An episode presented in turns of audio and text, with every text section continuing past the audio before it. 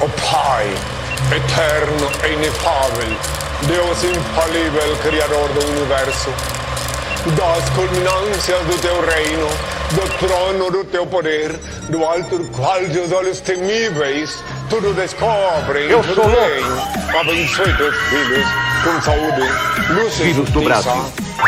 Brasil. É lamentável. I make the money, man. I roll the nickels.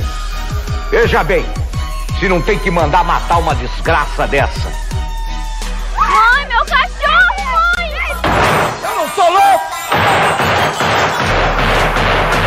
Tava levando cigarro pra onde? Pra casa, vamos fumar. Era o meu consumo. Mãe, meu cachorro, mãe! Não! Fred, não! Não! Ai, ai! Isso aqui é uma porcaria que não merda nenhuma. Desculpe. E agora, dona Doroteia, Coronel Amâncio, me dão licença, eu vou cagar.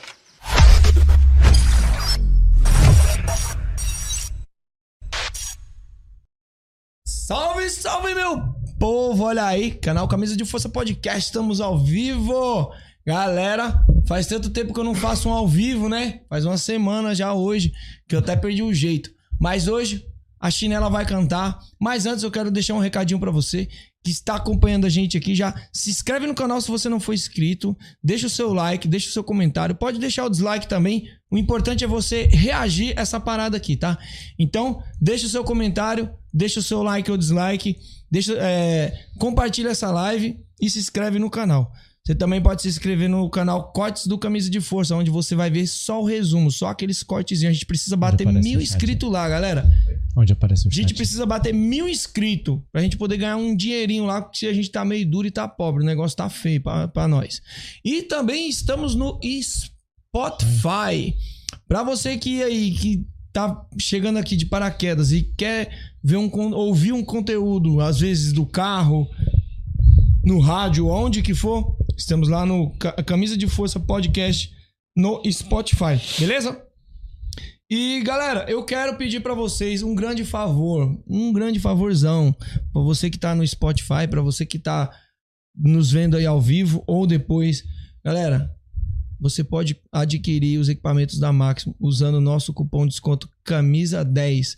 E como que você vai fazer isso? Clicando no nosso primeiro link da- que está na descrição, você vai cair lá no site lá deles, www.maximoshop.com.br e vai usar o nosso cupom de desconto camisa 10. Você vai ganhar 10% de desconto comprando qualquer equipamento de qualquer lugar do Brasil. Galera, tem noção do que é isso? Você tá lá no interior do Ceará, dos matos lá da minha terra lá e quer comprar um equipamento da Maximo, mas vai sair caro por quê? Porque tem o o trajeto, Frete. o frete. É, eu tenho que perguntar aqui pro meu auxiliar aqui, aliás, o meu chefe, que ele fala melhor do que eu, que eu sou burro.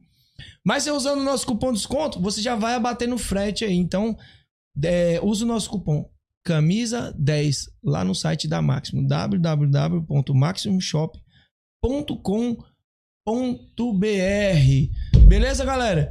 E vamos para o bate-papo e para conversar hoje com esse cara monstro aqui. Do meu lado tá o Brunão, certo, Brunão?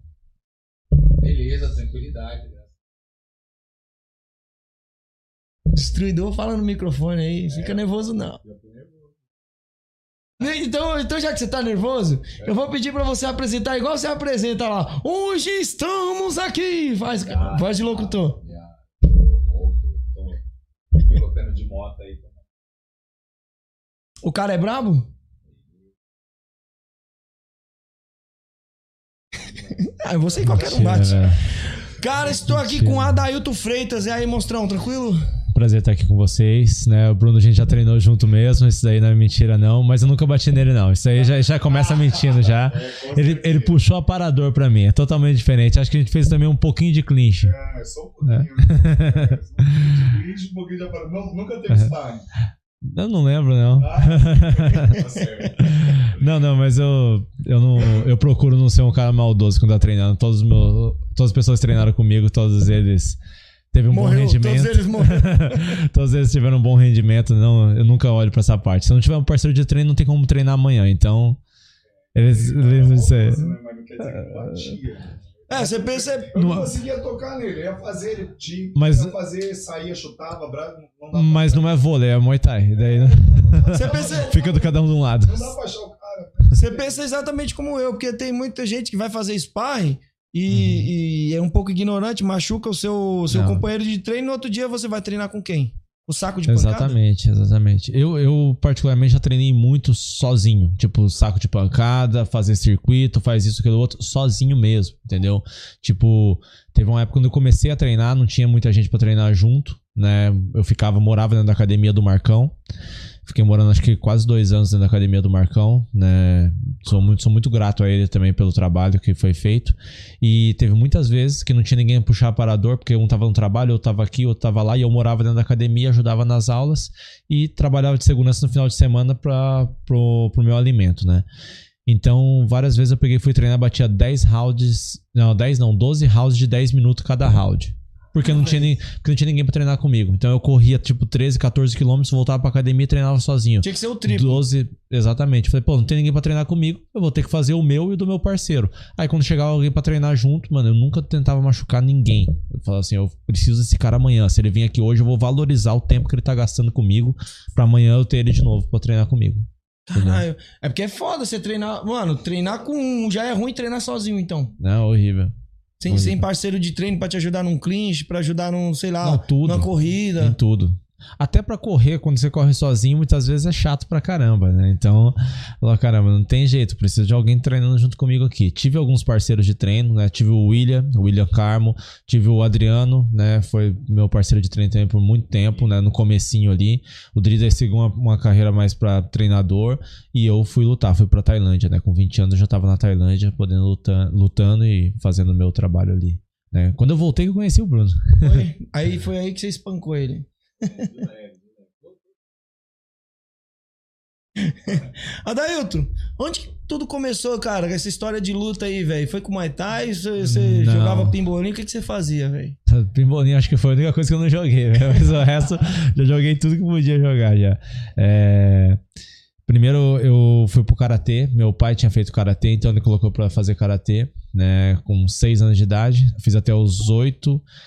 Parei, fui fazer kung fu, fiz até os 12, daí dos 12 eu parei com isso e comecei a jogar futebol, fiquei até os 16. Com 17 eu comecei a treinar Muay Thai e com 18 Peraí, peraí, só um minutinho só. Ela falou que o microfone dele não tá funcionando. Não tá funcionando o microfone dele? Peraí, Caio. Pessoal, se estiver funcionando agora, avisa.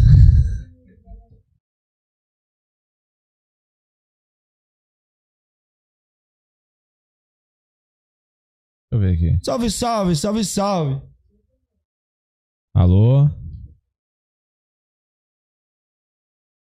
Não, tá normal. O Luiz Felipe falou que não tá funcionando. Tá saindo aqui sim. Vou conferir desde o começo aqui. É. Porque às vezes cara- a galera perdeu. Se falhou um momento, beleza, voltou, né? Às vezes a galera perdeu aí o melhor momento aí, né? Acho que tá funcionando sim. Bom, enfim, a gente tava trocando ideia sobre o, o que você começou no karatê e tal. Sim, daí com, com 17 anos eu comecei a treinar Muay Thai, né? Ainda no interior, e daí eu fui pro kickboxing, né? Kickboxing e Muay Thai porque é o que tinha na época. Não dá pra você fazer só Muay Thai. Então a geração de agora é muito privilegiada se você for pensar bem, né? A geração de agora é muito privilegiada porque começa treinando Muay Thai desde o começo e de formas certas de se fazer, né? E na época eu vim, eu vim uma vez por semana pra treinar no ginásio do Mauro Pinheiro, lá em Ibirapuera, que era a CBKB na época com, com o Paulo Zorello. E tinha um time ali que treinava junto, o Pezão, né? O Marcos Rogério Pezão, que hoje tá no UFC. É, o Amadeu Cristiano. E um- outros garotos que estavam ali rodavam também. Eu acho que eu era o mais novo de idade que tava naquele momento. Então eu tava com 17 ainda. E daí eu lutei campeonato paulista, lutei campeonato brasileiro e Você vinha de boi eu vinha de Boituva aqui uma vez por semana pra treinar com os caras. E eu, tipo, treinei três semanas, assim, e eu treinava, tipo, o resto sozinho. Eu treinava. Eu imaginava que eu treinava porque, tipo, eu ia, batia saco e corria, né? E aí eu peguei e eu, eu vinha. Eu lembro ainda que eu pegava, tipo, é, um, um pão, fazia um lanche pra mim e era todo o meu trajeto que eu tinha pra fazer naquele momento. Eu não tinha dinheiro pra vir em São Paulo almoçar e voltar. Entendeu? Não dava pra fazer isso. Então eu pegava um ônibus 5 da manhã. Treina, começava o treino aqui às 8 da manhã, então eu chegava tipo 7 da manhã, eu, eu tava no ginásio. Aí eu chegava, muitas vezes eu dormia meia hora antes do treino, e aí os caras começaram a chegar, eu tava lá pronto e treinava com eles. Treinava tipo das 8 até o meio-dia, quase, entendeu? Terminava isso, eu comia um, um, pão.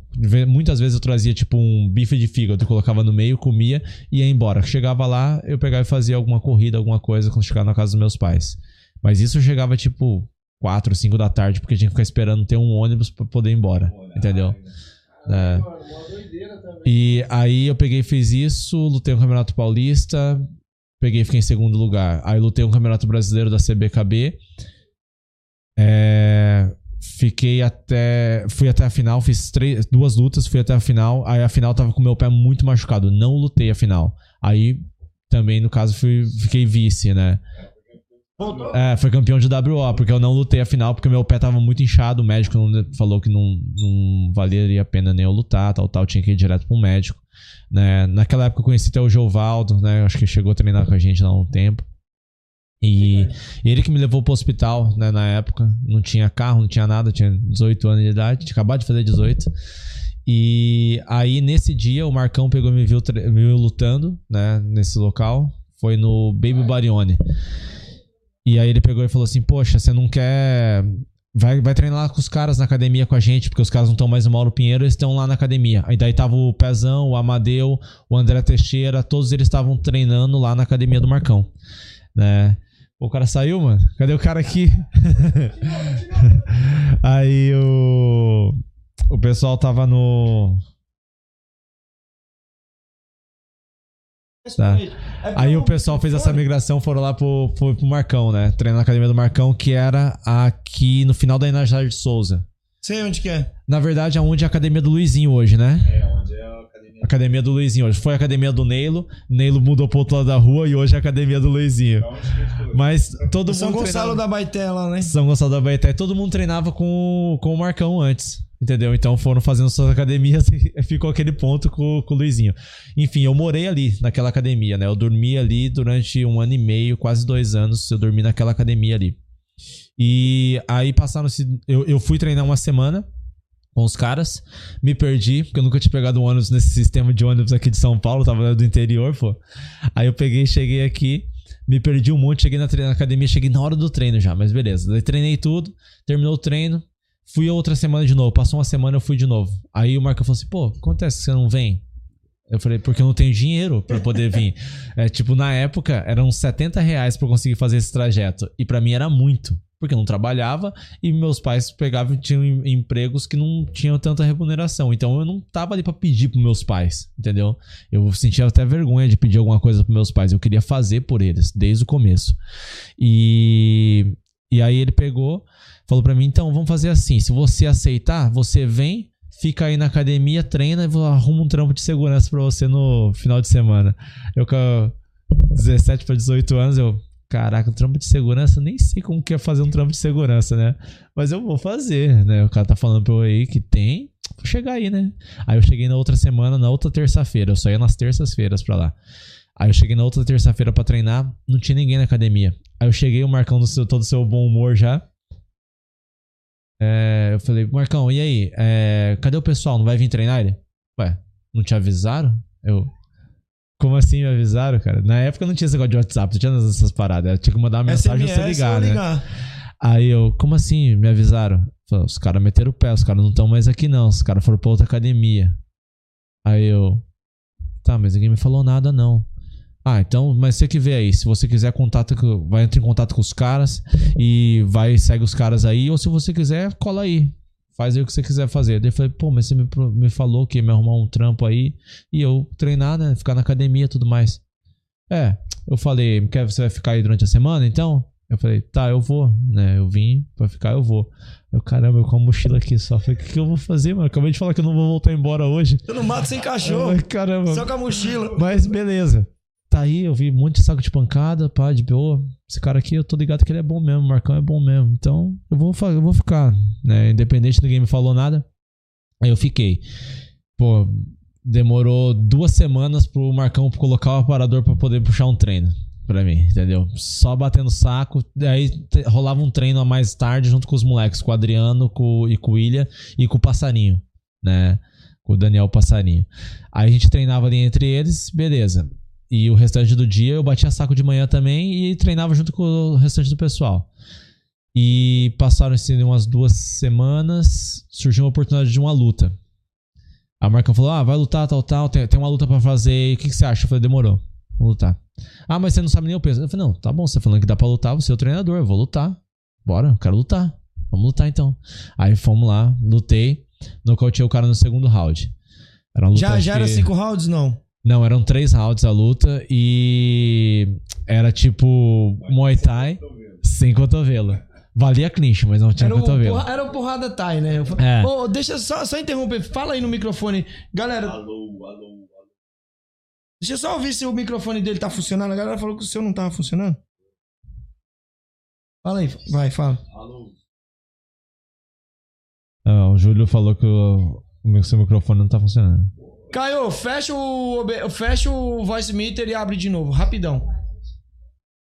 Tá, mas fecha e abre de novo.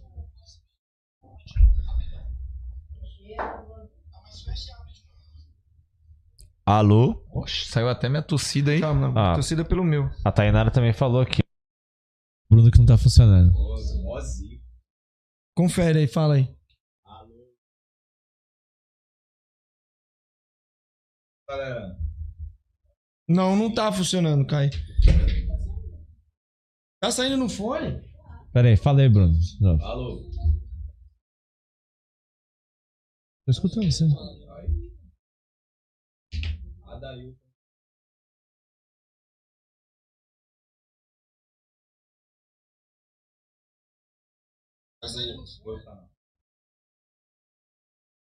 Viu? Ah, Bruno.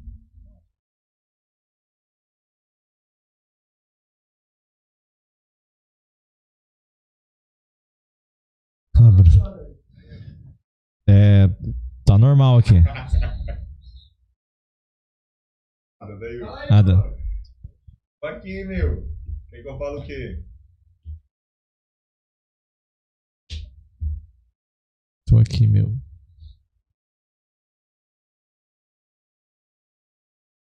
Ah, viu? Tá.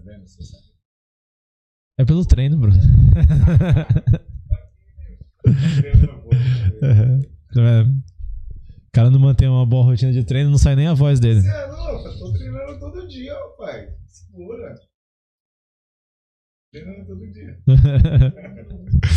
Thai só às vezes. Deixa eu baixar o som aqui. Fala aí, fala aí. Alô? Alô, você, amigo ouvinte.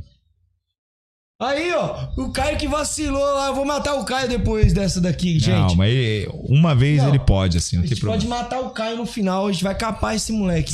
Ah, Essa live até agora era só apertar um botãozinho, mano. mas ele tá aprendendo, relaxa, Não, relaxa. Nós Tá vamos- bom, pô, ele já salvou hoje, já. já Nós vamos amarrar ele pelos ovos aí no final da live. Tadinho do menino. Mas lá, vamos, vamos, vamos continuar o nosso papo da hora. Então, eu a gente lutei tá- com esse cara, daí nocauteei ele no segundo round. E passou. É, passaram-se quatro dias. Aí o Amadeu apareceu na academia. Aí o Marcão ficou todo desconfiado, tal, tal. Ele ficou meio assim, pá. Vai levar embora o Adair. Aí ele pegou, chegou lá, me chamou na janela e falou assim: pô, a gente tá na outra academia, né? A gente tá treinando na. Acho que era na 011 que eles estavam treinando. Se você quiser ir lá pra, pra lá com a gente, a gente sabe, pô. Você faz um trabalho legal já, garoto. Daí vamos fazer um trabalho com a gente lá, né? Só lapidar você. Do jeito que o Amadeu falava, sei lá, quando ele fala, tipo, uma frase parece um- uma canção de rap. Aí é complicado. eu, eu nunca sei se ele tá falando ou se ele tá cantando. Mas, pô, o Amadeu é da hora. Aí ele pegou e falou tal, tal. Eu falei, ó, na moral, eu peguei, cheguei aqui, é, não tinha ninguém aqui, ninguém me deu uma explicação nenhuma, né? Respeito muito vocês, gosto muito do pessoal aqui, mas o Marcão falou pra mim, como eu te dei a palavra de você trabalhar no final de semana e ficar aqui com a gente, fica aqui. Se você ficar, vou te cuidar aí, né, com, com os treinos. Aí eu, poxa, não posso agora. Se eu peguei, lutei, ganhei uma luta, vem aqui, me chama, eu vou embora, viro as costas e tô metendo o pé. Não. Os caras te viram na, na luta? Tava no mesmo evento? Ah, era evento que tinha muita gente conhecida ali, Ah. né? Tinha muita gente junto. Tava o NB, tava o Jovaldo que treinava com eles também, entendeu? Então, tinha, tava rodando um pessoal ali que, que a gente se conhecia, né? E É por isso que ele voltou e apareceu voltou. lá. Ah, não sei também se foi por isso, né? Mas com certeza deve ter a ver com isso, porque eu tinha acabado de lutar. E aí eu peguei e falei, meu, eu agradeço muito pela oportunidade, que eu sei que é uma boa oportunidade estar lá com os caras treinando lá, né? Mas o Marcão me abriu as portas aqui pra eu lutar, então eu não vou pegar e virar a cara agora e falar, ah, valeu, Marcão, tô, tô indo nessa. Não, não posso fazer isso. E, e aí eu fiquei na academia. Depois disso, o Marcão pegou e começou a me treinar. Daí ele falou assim: Não, eu vi o dia que você conversou com a, conversou com o Amadeu lá. Ele nem sabe o que a gente tinha conversado, nem sabia no Tava caso. meio fora, mas né? com o Amadeu que eu tava meio de chapéu. Amadeu Cristiano. Ah, tá. Era- ali era o Marcos Rogério Pezão, o Amadeu Cristiano e o André Teixeira. Era sempre, a gente treinava ali no comecinho junto. Daí isso é em 2008. 2008. Aí, beleza, daí eu fiquei na academia, daí eu comecei a treinar com o Marcão, daí eu fiz algumas lutas e tudo mais, aí o Marcão falou, meu, não, não dá, não dá pra ficar aí não, vamos meter o pé, vamos tentar ir, ir pra fora daqui. E na época, em 2010, o Paulo de Noia veio dar seminário no Brasil, né? Lembrando, Paulo de Noia, ele acabou de sofrer um acidente também, né? Eu espero que dê tudo certo pra recuperação dele. Ele teve um infarto, bateu a Nossa. cabeça, quebrou o crânio, né? Teve esse negócio, cancelou todos os seminários dele agora no, no Brasil que ele ia dar aí. E é um cara que só acrescenta desde o começo, né? Que ele foi treinador da, da Never Shake lá no começo e depois, quando eu fui procurar ele aqui no Brasil para poder ir pra, pra Tailândia, ele tava. O Sandro tava cuidando dos seminários deles aqui, dele aqui no Brasil. E eu fui lá até a academia do Sandro e o Sandro fez esse intercâmbio daí para poder falar com ele, porque nem inglês eu falava na época. E não que o Noia também falava, mas. Então, você tá falando aí, o, o, para, já, já que você falou, eu tava vendo com o Ademir Mori, né? Aham. Que pra ver pra trazer ele aqui, né? Pra gente bater um papo, ele ia ficar aí, só meio que fingindo que tava falando e o. Não, Mori seria, seria muito bacana, mas acho que agora nesse momento não dá, porque ele sofreu, ele sofreu um infarto, acho que na, não sei quantos dias atrás, quatro, cinco dias atrás, e ele caiu e bateu a cabeça, né? E isso que foi o, foi o pior e deu uma fratura no crânio, não afetou, né, a- nada sistema dele, mas tem que ficar, tem que esperar, tem que Tem fazer uma recuperação do infarto agora, né? Já tem Cabeça uma idade é- também avançada. É, cabeça é complicado. E, enfim, a primeira academia que eu fui pra Tailândia foi a academia dele. O, agradeço também ao Sandro, que abriu as portas pra poder falar com ele lá. Falei, meu, tô indo aí, tal, tal. Não, não precisava ele fazer isso. Ele falou, não, o cara tá aqui na academia, vem aqui, conversa com ele, tá tranquilo, né? Também não tem nenhum, nenhum problema com nenhum treinador do Brasil, acredito. Eu que não tenho, então... Ah, mas com certeza Né, alguém Bruno? tem problema com você, irmão. Bruno é um dos É, treinadores ó. que tem problema comigo, Bruno. ô, ô, Adailton, é, falar uma parada pra você, mano. O, o- o brasileiro é foda. Você não tem problema, mas alguém com certeza deve falar. Não gosto desse não. cara por causa disso e disso. Mano, é o ser humano. O ser humano, ele é, ele é podre. É, não, é foda. Não, não, na moral, tem, tem sim. Eu já fui em algum lugar da seminário, por exemplo, que cara. Que aluno não fez seminário porque achava que eu era de um jeito que não era. Eu falei, pô, mas não me conhece, então não tem como Cara, saber. eu, né? eu já vi na, na internet, no. Facebook, é, gente que falou mal de você e aí um tempinho depois tava no teu seminário tirando foto. Tirando Falei- foto. Falei, pô, que sacanagem. O cara tava lá, falou Não, mal do foi, cara foi. e depois quer ir lá. E muitas pessoas foto. também, igual a gente tá falando aqui, tem um assunto, vai longo, a gente faz uma brincadeira tudo mais. Tranquilo, eu, eu acho muito bacana até esse sistema de podcast estar agora. Mas antes, quando tava, por exemplo, naquele tempo da pandemia, muita gente fez live com muitos amigos ou Pelo treinadores no Instagram, Instagram mesmo, né? E aí o pessoal teve muita gente maldosa que começou a pegar minutos dessas lives e pegar e colocar contra a Distorcer, pessoa. de contexto. Distorcia e falava: Olha o que o cara falou aqui. O cara não falou isso. Se você pegar os 30 minutos do que o cara falou, Tira do contexto. não, não, foram aquele, não foi aquele o 30 segundos que você colocou, entendeu? E eu, eu acho legal que aqui você faz todo esse tempo, você deixa disponibilizado lá e faz os cortes depois do trabalho, mas, poxa, não. É tipo um bagulho muito mais profissional do que os outros catavam antes, de uma live do que o cara falou e pum, colocava lá. Acho que é idiotice do caramba você catar o cara e E ficar ó, usando o, nome do Adailton, cara. eu procuro ser o mais honesto possível. Uhum. É, é como eu sempre falo aqui, cara, eu não apago o que você diz. Por exemplo, Sim. ah, vem aqui e depois fala, ô, mano, apaga aquele bagulho que eu falei. Não, não vou apagar, mano. Eu não vou apagar porque você teve a consciência de vir aqui e falar o que tu Sim. quis. Certo? Mas eu também não vou ser cuzão. Mas já aconteceu isso? Já, Já, já, apagar? teve. Não queria apagar a live. É, não queria Sim. apagar a live, mas queria que eu apagasse um pedaço. Eu falei, mano, eu não vou apagar, velho. Não vou apagar. Não, eu não vou falar não pra não ficar chato aqui, Sim, mas. sim, sim. Por exemplo, teve um que eu pensei que eu ia ter que apagar. Aham. Mas não preci... ele não pediu, ele falou, mano, eu não quero que apague. Aham. Muita gente deve estar pensando que deve ter sido a, a live da Camila e tal, não foi. Não, não. Muita gente mandou mensagem perguntando pra mim: aí, mano, apaga essa, essa live. Eu falei: não vou apagar. Não vou apagar. E muita gente, até- às vezes, até perguntou, mano, e o Leandro? O Leandro Long, que é, pô, é meu professor e tal, perguntou assim, mano, ele não queria que apagasse? Ele falou: não, ele foi o cara que disse que não era pra apagar a- o- o- essa conversa, porque quem falou foi ela. Sim. Então cada um arca com, com o que você tá Claro, falando. Só que eu não sou cuzão. Você faz uma coisa, por exemplo, você fala uma coisa aqui no meu podcast. Eu não vou pegar aquela, aquele. Chama thumbnail. Muita gente não sabe, mas chama thumbnail, que é aquela capa. Pegar uma frase que você não falou, colocar lá, e aí quando você clica lá, você tá falando uma coisa totalmente diferente. Eu não É, faço isso. Não faz sentido. É, um- né? é um, é um papel de cuzão, só pra ganhar visualização. Sim. Tem trechos aqui que eu, que, de pessoas que falou aqui um monte de coisas aqui ao vivo Uhum. que eu poderia fazer cortes que eu sei que ia me dar estourar de like, mas eu não faço isso por quê?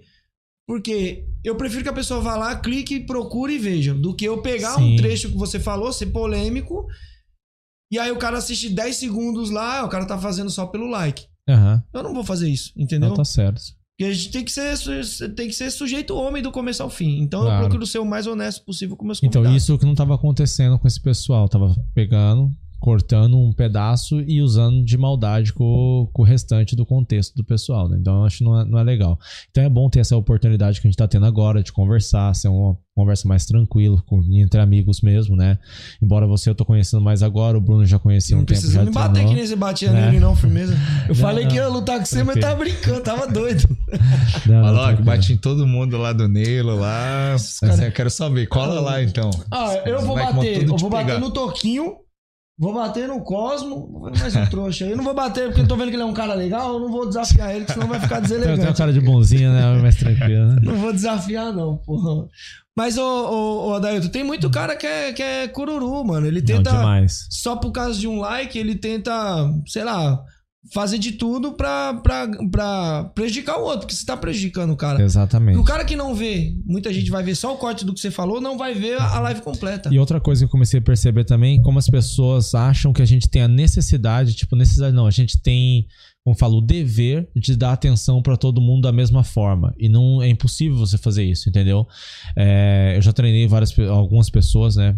Na verdade, várias pessoas, né? Vários atletas. Bastante. E nesse tempo eu viajei, eu tive que cuidar do- das minhas prioridades também, dos meus treinos, das minhas coisas. E tipo, Bruno, Bruno tá aqui mesmo, não dá pra mentir. Quanto tempo que faz que eu não falo com você?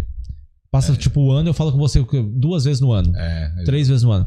Porque não dá tempo. Entendeu? Uma vez eu recebi uma mensagem tipo: Ah, porque você esquece de todo mundo, porque você faz isso, blá blá blá. Falei, cara, eu tava com a minha filha, eu tava exatamente naquele período. Minha filha ficou 18 dias no hospital. Eu fiquei 18 dias. Minha, minha filha nasceu e ficou os primeiros 18 dias no hospital. Eu só vi minha filha no dia, no dia 18 e meio, né? Que já tava. Já, já tinha feito mais de 18 dias. E eu pude ver minha filha. Que ela nasceu, os médicos não faziam a cesárea. E aí machucou a cabeça dela, deu um, um cefalohematoma. E ela teve que ficar numa recuperação lá. né? Graças a Deus, minha filha é super saudável, não teve nenhum problema. Mas, tipo, eu tava com toda a atenção daquilo ali, passando estresse. Eu, eu perdi cabelo do lado da minha cabeça na época, eu lembro disso. Tipo, eu não conseguia dormir. E a gente tava me cobrando porque eu não mandava um oi, eu não repostava um, uma parada de Instagram. Tipo assim, Ah. a pessoa colocou lá do negócio de um treino e sei lá, Marcou o você. cara me marcou e eu não tô conseguindo nem dormir, nem no Instagram eu tô. E aí a pessoa falou, pô, não reposta, pô, você escolhe os seus a dedo. Eu falei, não escolho nada, cara, não tem isso. Não, e se escolher também, foda-se. É, você, é igual essa eu tenho os meus. né? Você vai Sim. pegar um e No, no É igual os caso, meus aqui, no meus caso essa amigos. pessoa que pegou e mandou essa mensagem exatamente nesse período, a gente já conversou. Ela, ela já sabe da, da situação, não teve problema nenhum. E eu torço muito pela pessoa e pela, pela equipe dela, não tem problema nenhum até hoje, graças a Deus. Mas não teve só ela, teve várias outras pessoas que mandou mensagem, ou tipo assim, parou de me seguir, falou mal depois, falou uma coisa, eu falei, meu, mas eu não tenho obrigação de, dar atenção, entendeu? É, tipo assim, eu tenho que dar atenção primeiro pra minha esposa, pra minha filha, né? Depois pra aqueles que estão ao meu redor também, minha mãe e meu pai, por exemplo, eu vim pro Brasil agora que minha mãe tá passando uma, uma enfermidade, ela tá com um tumor e eu vim cuidar dela, entendeu? Tava nos Estados Unidos, eu vim pro Brasil pra arrumar o visto meu e da minha esposa, no caso, que a minha esposa é russa né, e tava com problema de entrar no, no nos Estados Unidos. E a minha mãe tava num período agora que tem que fazer um tratamento num tumor e eu vim pra cuidar dessas coisas de casa. Então, aí muita gente me pediu seminário, por exemplo, e eu não fui dar seminário não por falta de pedido, porque não dava pra eu fazer, entendeu? Eu falei, meu, eu vou pro cara lá em Tietê, pro pro Celso e pro outro garoto que também era em Botucatu, né, pro Machado, Bruno Machado, lá em Botucatu, porque é perto, era no interior. Então, tipo, pra Tietê eu gasto, tipo, 20 minutos de carro, entendeu? Em São Paulo, muitas vezes você não faz isso aqui, entendeu? Pra ir de um lado de São Paulo pro outro lado, você gasta 45, uma hora, vier dependendo pra do cá- trânsito. Você vai pra cá de carro, Exato. é mais que isso. Ó, hoje pra cá de carro eu gastei uma hora e 45. Né, É chegar rolê, né, aqui. mano? Foi, foi um, rolê, um rolezinho, foi 110 quilômetros. É que pega um trânsito, eu peguei também ali dois acidentes pra poder chegar aqui, então. Aí o cara veio difícil. no meu podcast a 110 quilômetros.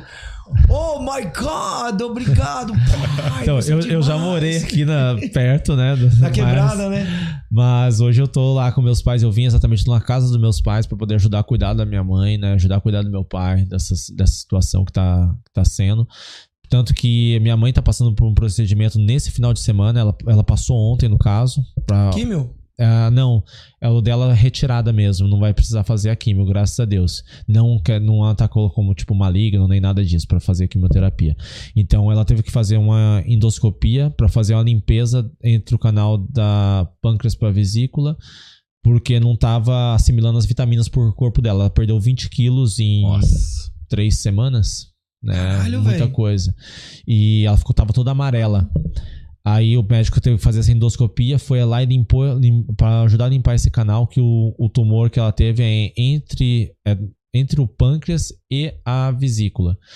E se fosse no pâncreas seria uma coisa muito pior, né? Mas graças a Deus não é entre esse canal, só que daí é, fica interrompendo esse canal e as vitaminas, assimilar as vitaminas. Então, ela vai ter que retirar depois a vesícula, vai ter que retirar a cabeça do pâncreas, vai ter que retirar um pedaço do estômago, um pedaço do intestino também. É, um, é um- uma operação grande, é uma cirurgia grande, mas o médico falou que não tem mais risco de vida, graças a Deus. Isso daí vai ser pra cá. feito tudo de uma vez? Vai ser, tudo- ser feito tudo de uma vez. Agora ela fez essa endoscopia, mas ela precisa ganhar é, força e um pouco de peso novamente, entendeu? Ela Porque perdeu, perdeu muito peso, né? É, 20 quilos em três semanas é uma coisa. Não, não é de você tirar peso pra poder lutar. Ela perdeu diferente. tudo mesmo, entendeu? É, e não consegue assimilar as, as vitaminas do corpo por causa desse canal.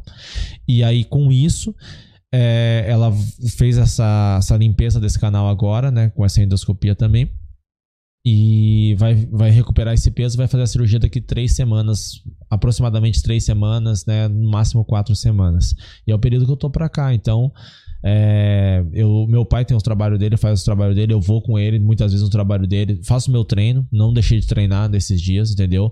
Aí eu volto pra casa, vou lá, busco, levo meu pai pro serviço, ajudo ele em alguma coisa, depois saio antes de lá, faço meu treino, volto, faço comida pra minha mãe, ajudo com a minha esposa, com a nossa filha, né, que tem que fazer as coisas nossas também. Mi- Minha filha tá tirando o segundo passaporte dela brasileiro, porque ela tem os dois passaportes, mas como estamos no processo de Estados Unidos agora, é melhor apresentar o passaporte brasileiro do que o passaporte russo, né? Que ela é as duas É nacionalidades. o bagulho tá meio louco pra aquele lado lá, né? Tá, tá complicado, tá complicado e por exemplo, minha esposa tava na Rússia e não conseguia mais mandar dinheiro pra ela. Eu tava nos Estados Unidos, tá eu estou bem, graças a Deus, ah, um trabalho muito bom, tudo indo muito bem, né? Treinos bons, tudo encaminhando muito bem. Mas minha família lá, fiquei nove meses sem ver minha filha. Né? Quando eu saí da, da Rússia para os Estados Unidos, minha filha tinha nove meses.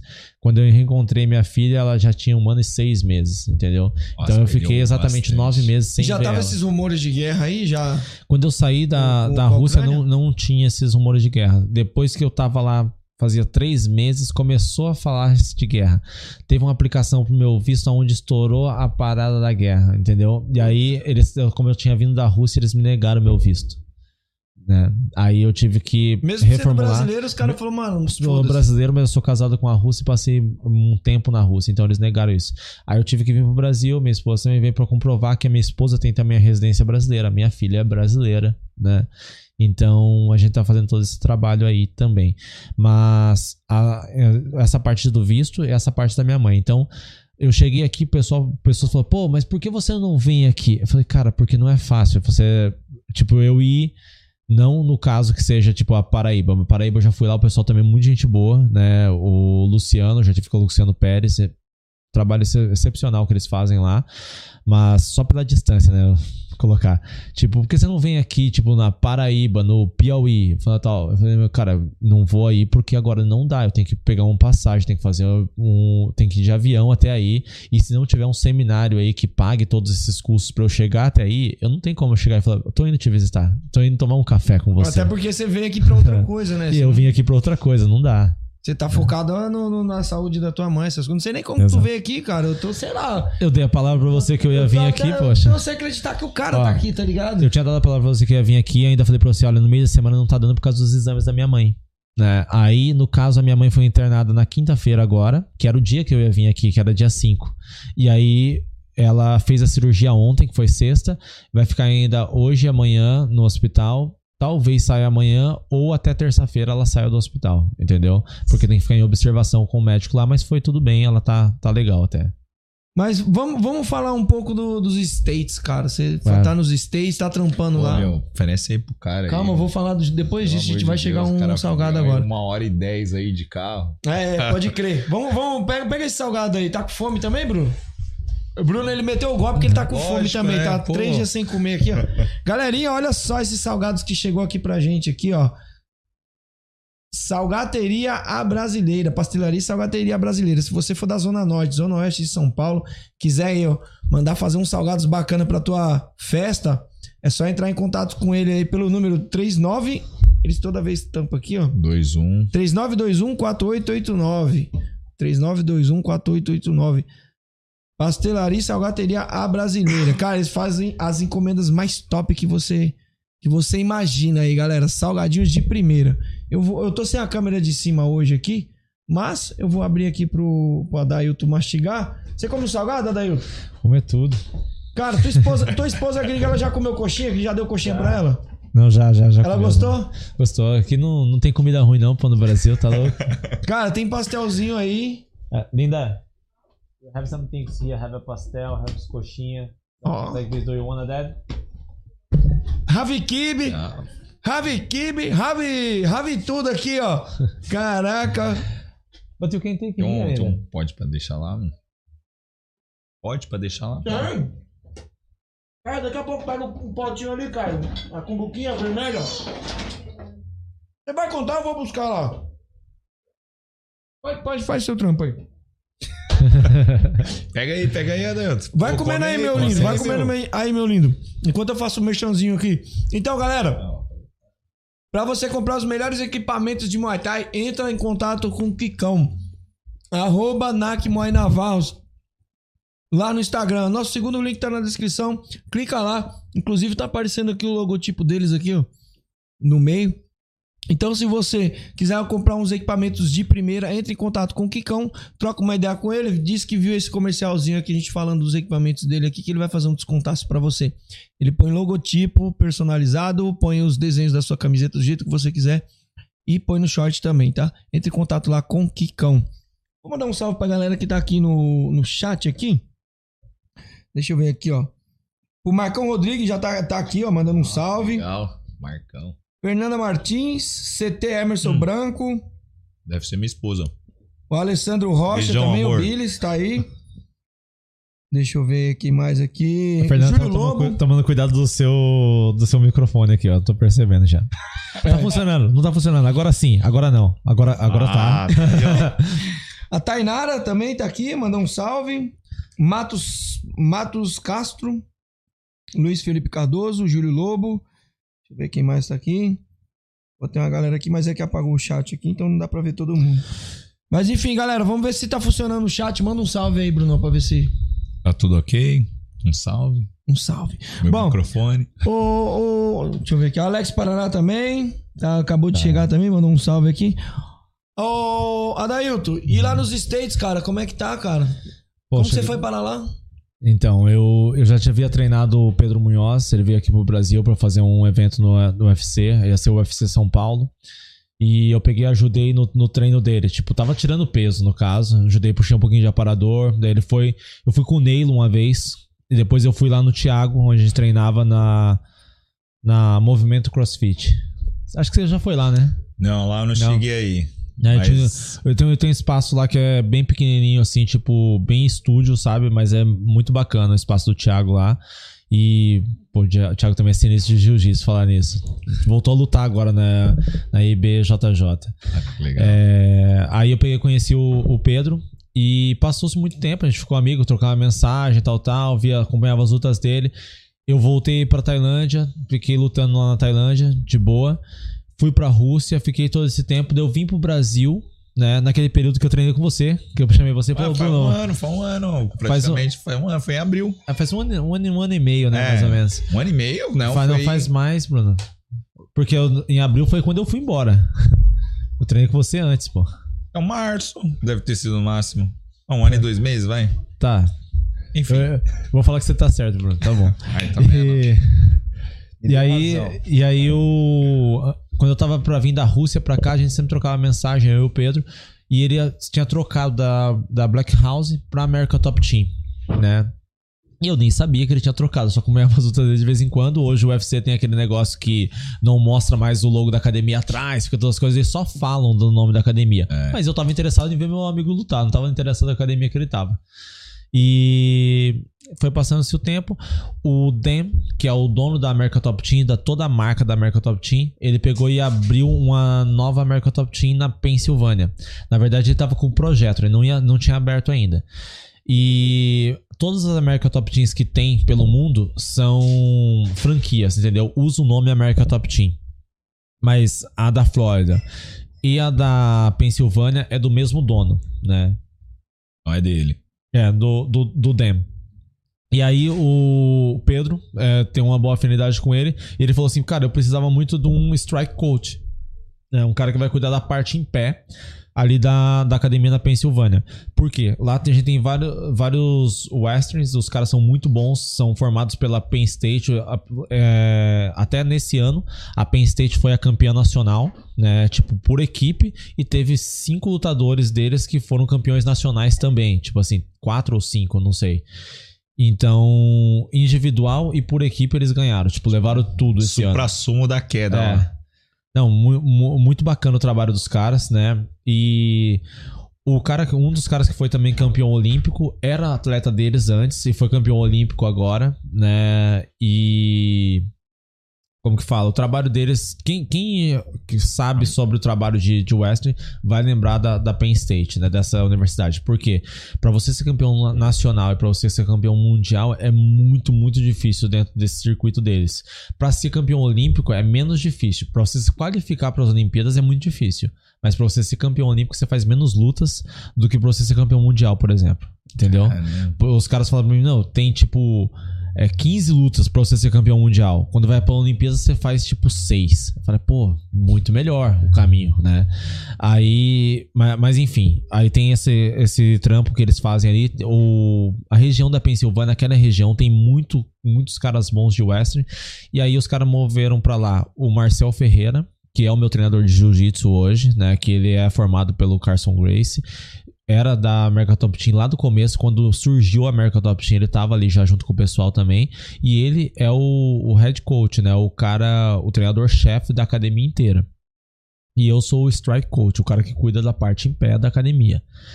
E aí eu fui pra lá, mas quando eu fui pra lá eu deixei meu contrato dessa forma, tipo, eu quero poder lutar. Eu não quero ir pra lá pra ficar treinador e não poder lutar, ficar estagnado, pô, me aposentei, minha vida. Aí o Dem falou, não tem problema nenhum, você quer lutar o quê? Eu falei assim, eu quero poder lutar, tipo, Muay Thai, Kickbox, e se eu tiver a oportunidade de lutar MMA um dia, bem, ele falou assim, você pode lutar o que você quiser, até boxe se você quiser lutar, ou jiu-jitsu, o que você quiser lutar, fica à vontade, pode lutar tranquilamente. E ainda, eu lembro que eu peguei e falei assim, ah, mas pô, que pensei, né? Toda a vida minha na Tailândia eu sempre lutei, era é, 70% meu, 30% pra academia. Mas agora eu tô indo pros Estados Unidos, é contrato. Eu vou fazer o quê? Eu vou colocar 20%. Eu falo assim, ó, eu quero lutar e eu, vou, eu quero também 80%, 20% pra academia. Aí ele falou, como você quiser, não tem problema nenhum. Aí eu fui pra America Top Team, né? Tipo, ele não teve nem objeção, nem nada. Meu salário, minhas coisas e tudo mais. Eu falei, caramba, né? Que estranho. Aí eu cheguei lá treinando com os caras, treinando com o Edson Barbosa do pessoal, aí treinando com o Pedro, brincando com os caras. E os caras falam assim, poxa, não dá pra entender, né? Um lugar desse tamanho que a gente tem, todos esse, os melhores treinadores aqui, os bons atletas, sei lá quantos cinturões do UFC a gente tem. É a academia que ganhou os últimos cinco anos de melhor academia de É MMA do mundo. maior, é a maior do né? mundo. A gente tem mais de, sei lá, quase 100 atletas. Não sei se tem mais, mas tem quase 100 atletas. Lutando nos melhores eventos do mundo. The One Championship, UFC, Bellator. Tem campeão do Bellator, tem campeão do, do UFC, tem campeão do, do One Championship. Tipo, o Adriano Moraes, os últimos. ele- Não, ele defendeu o cinturão do One Championship já nove vezes. Ninguém fala dele aqui no Brasil porque é um evento que é na Ásia. Né? A gente que é do Muay Thai fala do Cosmo. Uhum. Mas ninguém fala, por exemplo, do Adriano Moraes. O cara defendeu o cinturão do, do One Championship já nove vezes. É tipo um negócio muito, muito sinistro. Eu não conhecia ele. Eu, tava, eu dei treino pra ele um dia, né? Puxei aparador pra ele. Aí, trocando ideia, sentado ali perto de mim, eu falei, mano, você é bom, né, cara? Você faz o negócio tudo bem, tudo tranquilo, tanto em pé quanto no chão. Tipo, em pé ele é muito bem, mas no chão, tipo, ele é muito sinistro, muito inteligente. Aí, tanto que ele pegou e nocauteou o Dimitri Johnson. Né? Caramba. É, pegou na, a oitava defesa de cinturão dele, ele nocauteou esse mano. Né, o Minimal. Ele era o imbatível do, do UFC. UFC. Foi pra lá e ele nocauteou ele na primeira luta. E aí, beleza. Aí eu falei, mano, e aí? Eu não sabia, né, dessa luta. Eu, quer dizer, eu sabia dessa luta, eu tinha visto essa luta ali, mas eu não sabia que era pelo cinturão dele, que era o cinturão que ele falava defendendo. Eu falei, poxa, mas e aí, você tá tanto tempo assim lá, né, já? Eu sei que você já tá há vários anos no, no One Championship. E quando você vai pra disputa de cinturão? Ele falou, já defendi oito vezes. semana que vem. Ele falou assim, ah, não, já defendi oito vezes o cinturão. O cinturão é meu. Ele que lutou pelo meu cinturão. Eu falei, ah, eu falei, ah, tá bom então, tá bom, tá certo. Agora- agora- agora eu entendi. Est- Estamos começando a, a entrar numa outra outro esporte aqui, né? MMA é outro esporte mesmo, não é tipo é, é tipo Muay Thai, a luta, É outro MMA, universo. não, é outro outro universo. Aí é, eu peguei, beleza. É, eu falei, né? Já foi o Pedro que me, me enviou pra lá, né? Fez essa conexão com o Dem. Aí eu peguei e fui pra, pra American Top Team. Eu tava treinando com os caras, falei da parte da bolsa, né? Falei assim, eu quero 20% pra academia e 80% pra mim. Aí os caras falaram. Eu falei, pô, legal, né? Tipo assim, os caras me aceitaram aqui tudo que eu, que eu pedi, não teve problema. Os caras falaram, não, os caras são um bom de negócio, que não tem problema não.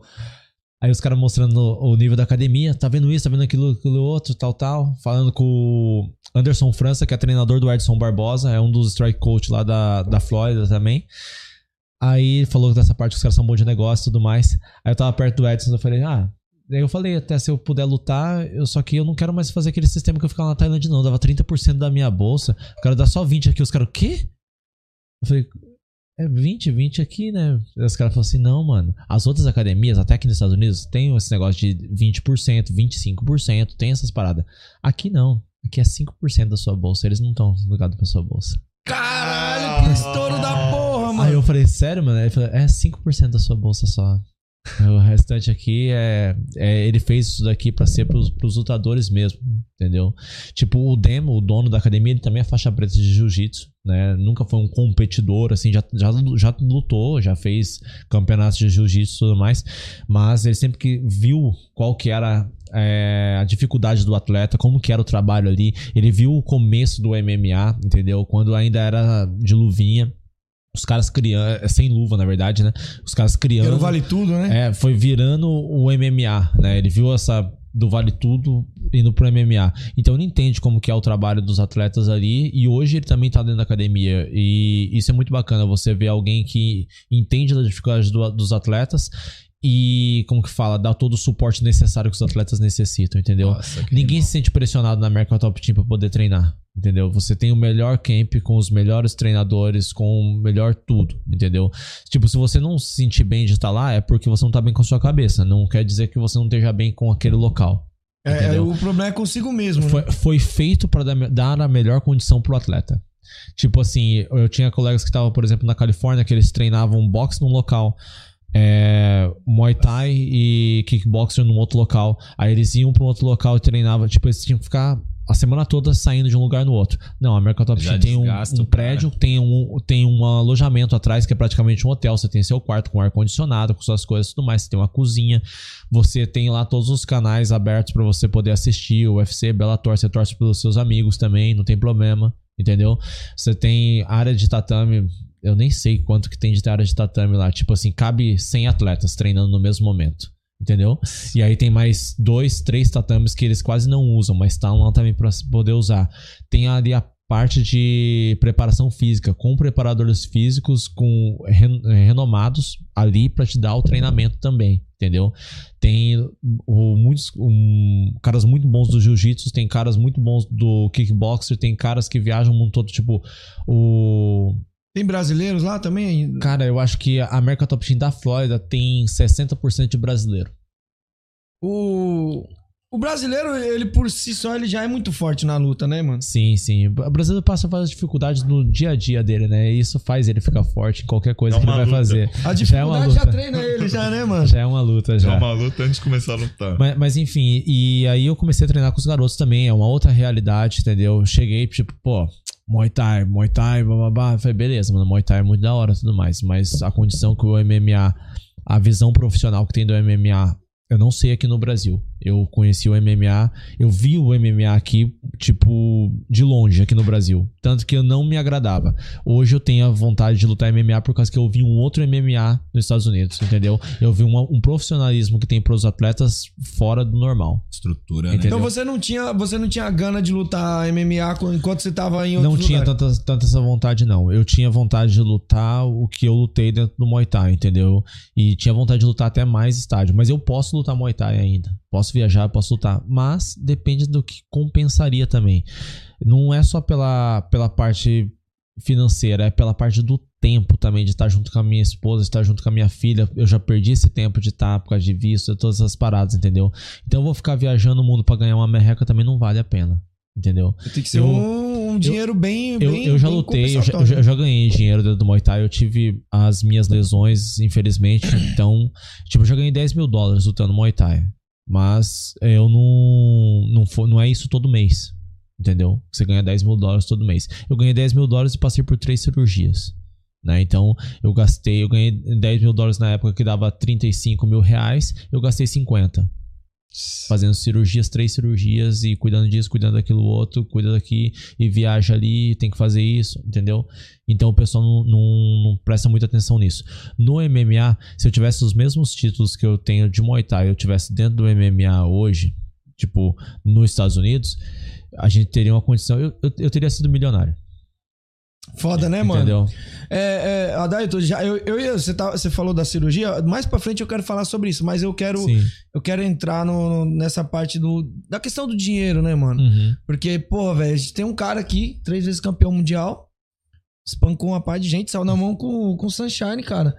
E, e, mano, o, o Muay Thai, em questão financeira, mais, mais te, te consumiu do que É. o que te deu de, de troca, Não, né? re- realmente, me consumiu muito, né? Me desgastou muito. Eu, graças a Deus eu pareço muito mais jovem do que o Bruno ainda hoje. Mas- Isso, me- isso porque você é mais jovem do que eu. Mas eu sou mesmo? você é mais jovem do que eu, então que bom, né? Não, mas eu tive várias lesões, né? Isso daí é complicado. Você lutar também Muay Thai é. É um esporte que tem muito contato, né? Tipo, se você colocar os contatos, você vê boxe primeiro, tipo de, de contato o tempo todo.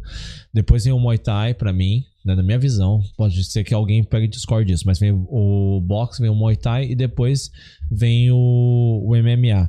Porque o MMA tem várias coisas que você pode fazer. Você pode ir pro chão, pode fazer isso. Tem caras que tem várias possibilidades que te dão, entendeu? É lógico, é muito ruim tomar soco no chão. É muito mais Porra. fácil tomar soco em pé. Só que a pressão também que os caras fazem, tipo esses moleque western na grade, essas paradas, é uma coisa fora do normal. Mas o tempo de você ficar trocando golpe um com o outro, no boxe e no Muay Thai tem mais. Entendeu? Então, tipo, o boxe pra mim é o pior. São 12 rounds, for um disputa de título mundial, na, quase na mesma região, que você não pode chutar as pernas, você não pode fazer nada. É só na mesma região batendo no cara no mesmo local. Cintura Tipo, você batendo cima. um bife o dia inteiro ali, né? E a aproximação é muito grande, né? A distância. Também. O Muay Thai também é, é sempre em curta distância. Sim. É sempre curta distância.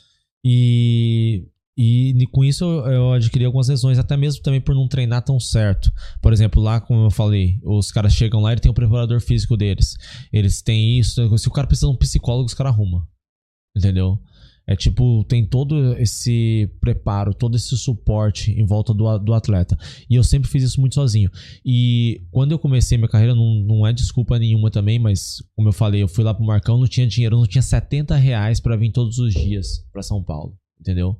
Na lógica, na época também 70 reais era mais do que 70 reais é hoje, né? Comprava mais coisa. Sim. Mas, por exemplo, 100 você fazia uma compra. Então eu não podia pedir 70 pro meu pai duas vezes na semana. Entendeu?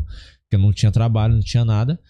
E aí, tipo, a gente não tinha muita coisa pra poder investir, não tinha aquele suporte atrás. Então, tudo que aparecia pra eu poder fazer, eu fazia. Tinha que entendeu? abraçar, porque senão Sim. você perdia, né? Aí, tipo, por exemplo, no- quando eu treinava aqui com, com o Marcão, eu treinava de segunda a sábado e eu trabalhava de segurança na sexta, de vez em quando na quinta, mas a maioria das vezes era sexta, sábado e às vezes também no domingo. Então eu tinha esses dois dias que era sexta e sábado, não tinha jeito. Eu fazia das 10 da noite às 5 da manhã, entendeu? Eu ganhava 70 reais por noite. Pra poder tra- trampar de segurança. E trabalhava em qualquer lugar de segurança. Trabalhava, tipo, no forró da esquina, que os caras colocavam pra trabalhar. Trabalhava num bar que rodava sempre, tipo, um bar de, de famoso que tinha lá no, no centro. E trabalhava também num outro que tinha show erótico. Trabalhava lá também, não tinha problema nenhum. Cara, só não foi com o Go Boy. É, eu, eu só ficava na porta. A, a palhaçada toda era lá com os caras. Ele foi com o Go Boy. Acho que ele chegou lá de short de Muay Thai e luva, tá Não, deixa ligado? quieto. Sexy Amara. Mas então eu pegava esses 70, de vez em quando, quando era só 70 de uma noite só, ou 140 reais, e colocava meu café da manhã, almoço e janta durante a semana. Enfim, não tinha muita janta. Então eu comprava, tipo, o meu almoço, dividia, comia metade da minha marmita, dividia e deixava ela pra janta. Entendeu? E treinava, tipo. 4, 5, 6 horas por dia aqui no Brasil. Você Depois que eu fui pra é- Tailândia, eu treinava 7. Você já era campeão antes de ser campeão, cara. Porque isso, essa sua Ah, rotina aí que você E fazia. mu- muitas vezes, depois eu tive uma, uma namorada que ela me mostrou pra mim que tava estragada a comida. Muitas vezes, quando eu comia metade, tava na parte do verão, e eu deixava metade, eu não tinha geladeira. Aí ela chegava, tipo assim, nossa, mas você vai comer isso? A sua comida tá estragada. Eu falei, não tá, eu já tinha comido já metade. Porque eu não- pra mim tava de boa. Eu falei, caramba, Já não tava tem, acostumado com aquilo, não tem né? outra coisa pra eu comer, é isso daqui, então vou comer. Então aconteceu muito isso comigo, entendeu? E eu lembro, tipo, lutei por 300 reais, né, ali no começo. E quando eu viajei pra Tailândia também, eu lutei a primeira luta que eu fiz, eu dei 5 mil bar. Que na época dava também, sei lá, 400 reais. E depois eu fui fazendo luta em luta. Teve meses que eu fiz 5 lutas, né? Nossa. E eu peguei dessas 5 lutas, eu ganhei 4 dessas 5 lutas. E o pessoal falava, cara, você é maluco, velho. Você vai fazer cinco lutas num mês só, velho. Eu falei, pô, maluco é você. Que, tipo, maluco você não. Tipo, a- bem tá você. Abençoado é você, que você não precisa fazer cinco. Eu faço cinco não só porque eu gosto, eu faço escolha, porque né? eu. Porque Precisa, eu preciso. Porque vai ter, depois vai ter o aluguel.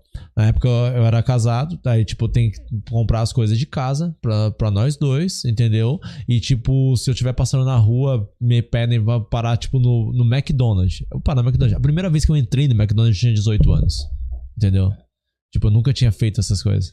E tanto também que eu não gosto muito, mas na época, porque eu não tinha, tipo, eu achava, nossa, o máximo, McDonald's, caramba. Tipo, a gente morou. Quando eu era criança, antes dos 10 anos de idade, meus pais moravam numa chácara, a gente era caseiro. Então, quem comia alguma coisa de McDonald's, eu via, porque o. O filho do patrão tinha comido e tinha trazido o copinho do McDonald's. Ele trazia o brinquedo e dava pro filho do caseiro, que era eu. Entendeu? é foda, né, mano? É tipo, eu tinha o brinquedo que o moleque não queria, entendeu? E ficava pra mim. Então, pra mim nunca teve esse dinheiro pra investir na luta, no que eu ia fazer, a carreira que eu ia fazer, se era futebol, se era luta, o que que era. Então, tipo, se era futebol, eu tinha a pior chuteira. Se era, tipo, luta, eu tinha a luva que tava lá na academia, entendeu? Mas nem por isso eu tentei parar de fazer alguma coisa. Até por isso, quando o Bahia chegou na academia pra fazer as coisas, quantas vezes, quando eu tava aqui no Brasil, ele comia na minha casa, ele dormiu na minha casa, ele teve que lutar. A primeira vez que ele lutou no Portuários, por exemplo, eu levei ele de carro, eu paguei todas as coisas que eu podia pagar. Entendeu? Tipo, a comida dele, a, pra ele tirar o peso, pra ele fazer as coisas, foi tudo assim, entendeu? Tá ali pra, fica de olho no fio aí, pra não bater e não desligar o computador. E, e essa, é, para você ir pra Tailândia, quando que teve esse desejo? Você já saiu lá de Boituva, já quando você treinava quem, Muay Thai? quem me deu essa ideia foi o Marcão, né? O Marcos Rodrigues, o Marcão que até participou aqui, mandou, mandou um salve aqui pra todo mundo. E ele falou: não, aqui vai ficar pequeno, vai acabar o trajetório aqui do Brasil, não tem como você pegar aí tão longe. Naquela época tinha muito menos circuitos, tinha muito menos luta. Então, quem fazia muita luta, num ano fazia cinco. Nossa. Entendeu? E, e, na, e, na, e na moral, os caras eram bons também que você, você ia lutar. Não tinha tipo assim. É, cinco meia luta. Per- lá, não né? tinha um perdido lá. Não, meia não, boca. Não, aqui no Brasil mesmo, os eventos que tinham aqui também é porque eu ficava só os melhores pra lutar nesses cinco coisas, entendeu? Então, todos os caras que você via de nome que tava fazendo, tava nesses eventos. Então, se você lutasse muito, você lutava cinco lutas no ano, entendeu? Aí, pô, o Marcão falou: Meu, você tem que ir, você tem que ir pra fora, tal, tal. Fui. Fui pra, fui pra Tailândia. Eu lembro que meus pais pediram um empréstimo pros patrões dele pra eu poder ir pra Tailândia. Eu fiz uma rifa na academia, né? De, de produto, tipo uma luva e uma caneleira, eu acho que era isso. Que o Marcão pegou de patrocínio e me ajudou. Me deu essa luva e essa caneleira. Mas de. Sei lá, de 200 números que tinha nessa rifa pra fazer, que era um negócio tipo 5, 10 reais na época, só era pra ajudar no, no restante. Eu acho que 10 pessoas compraram.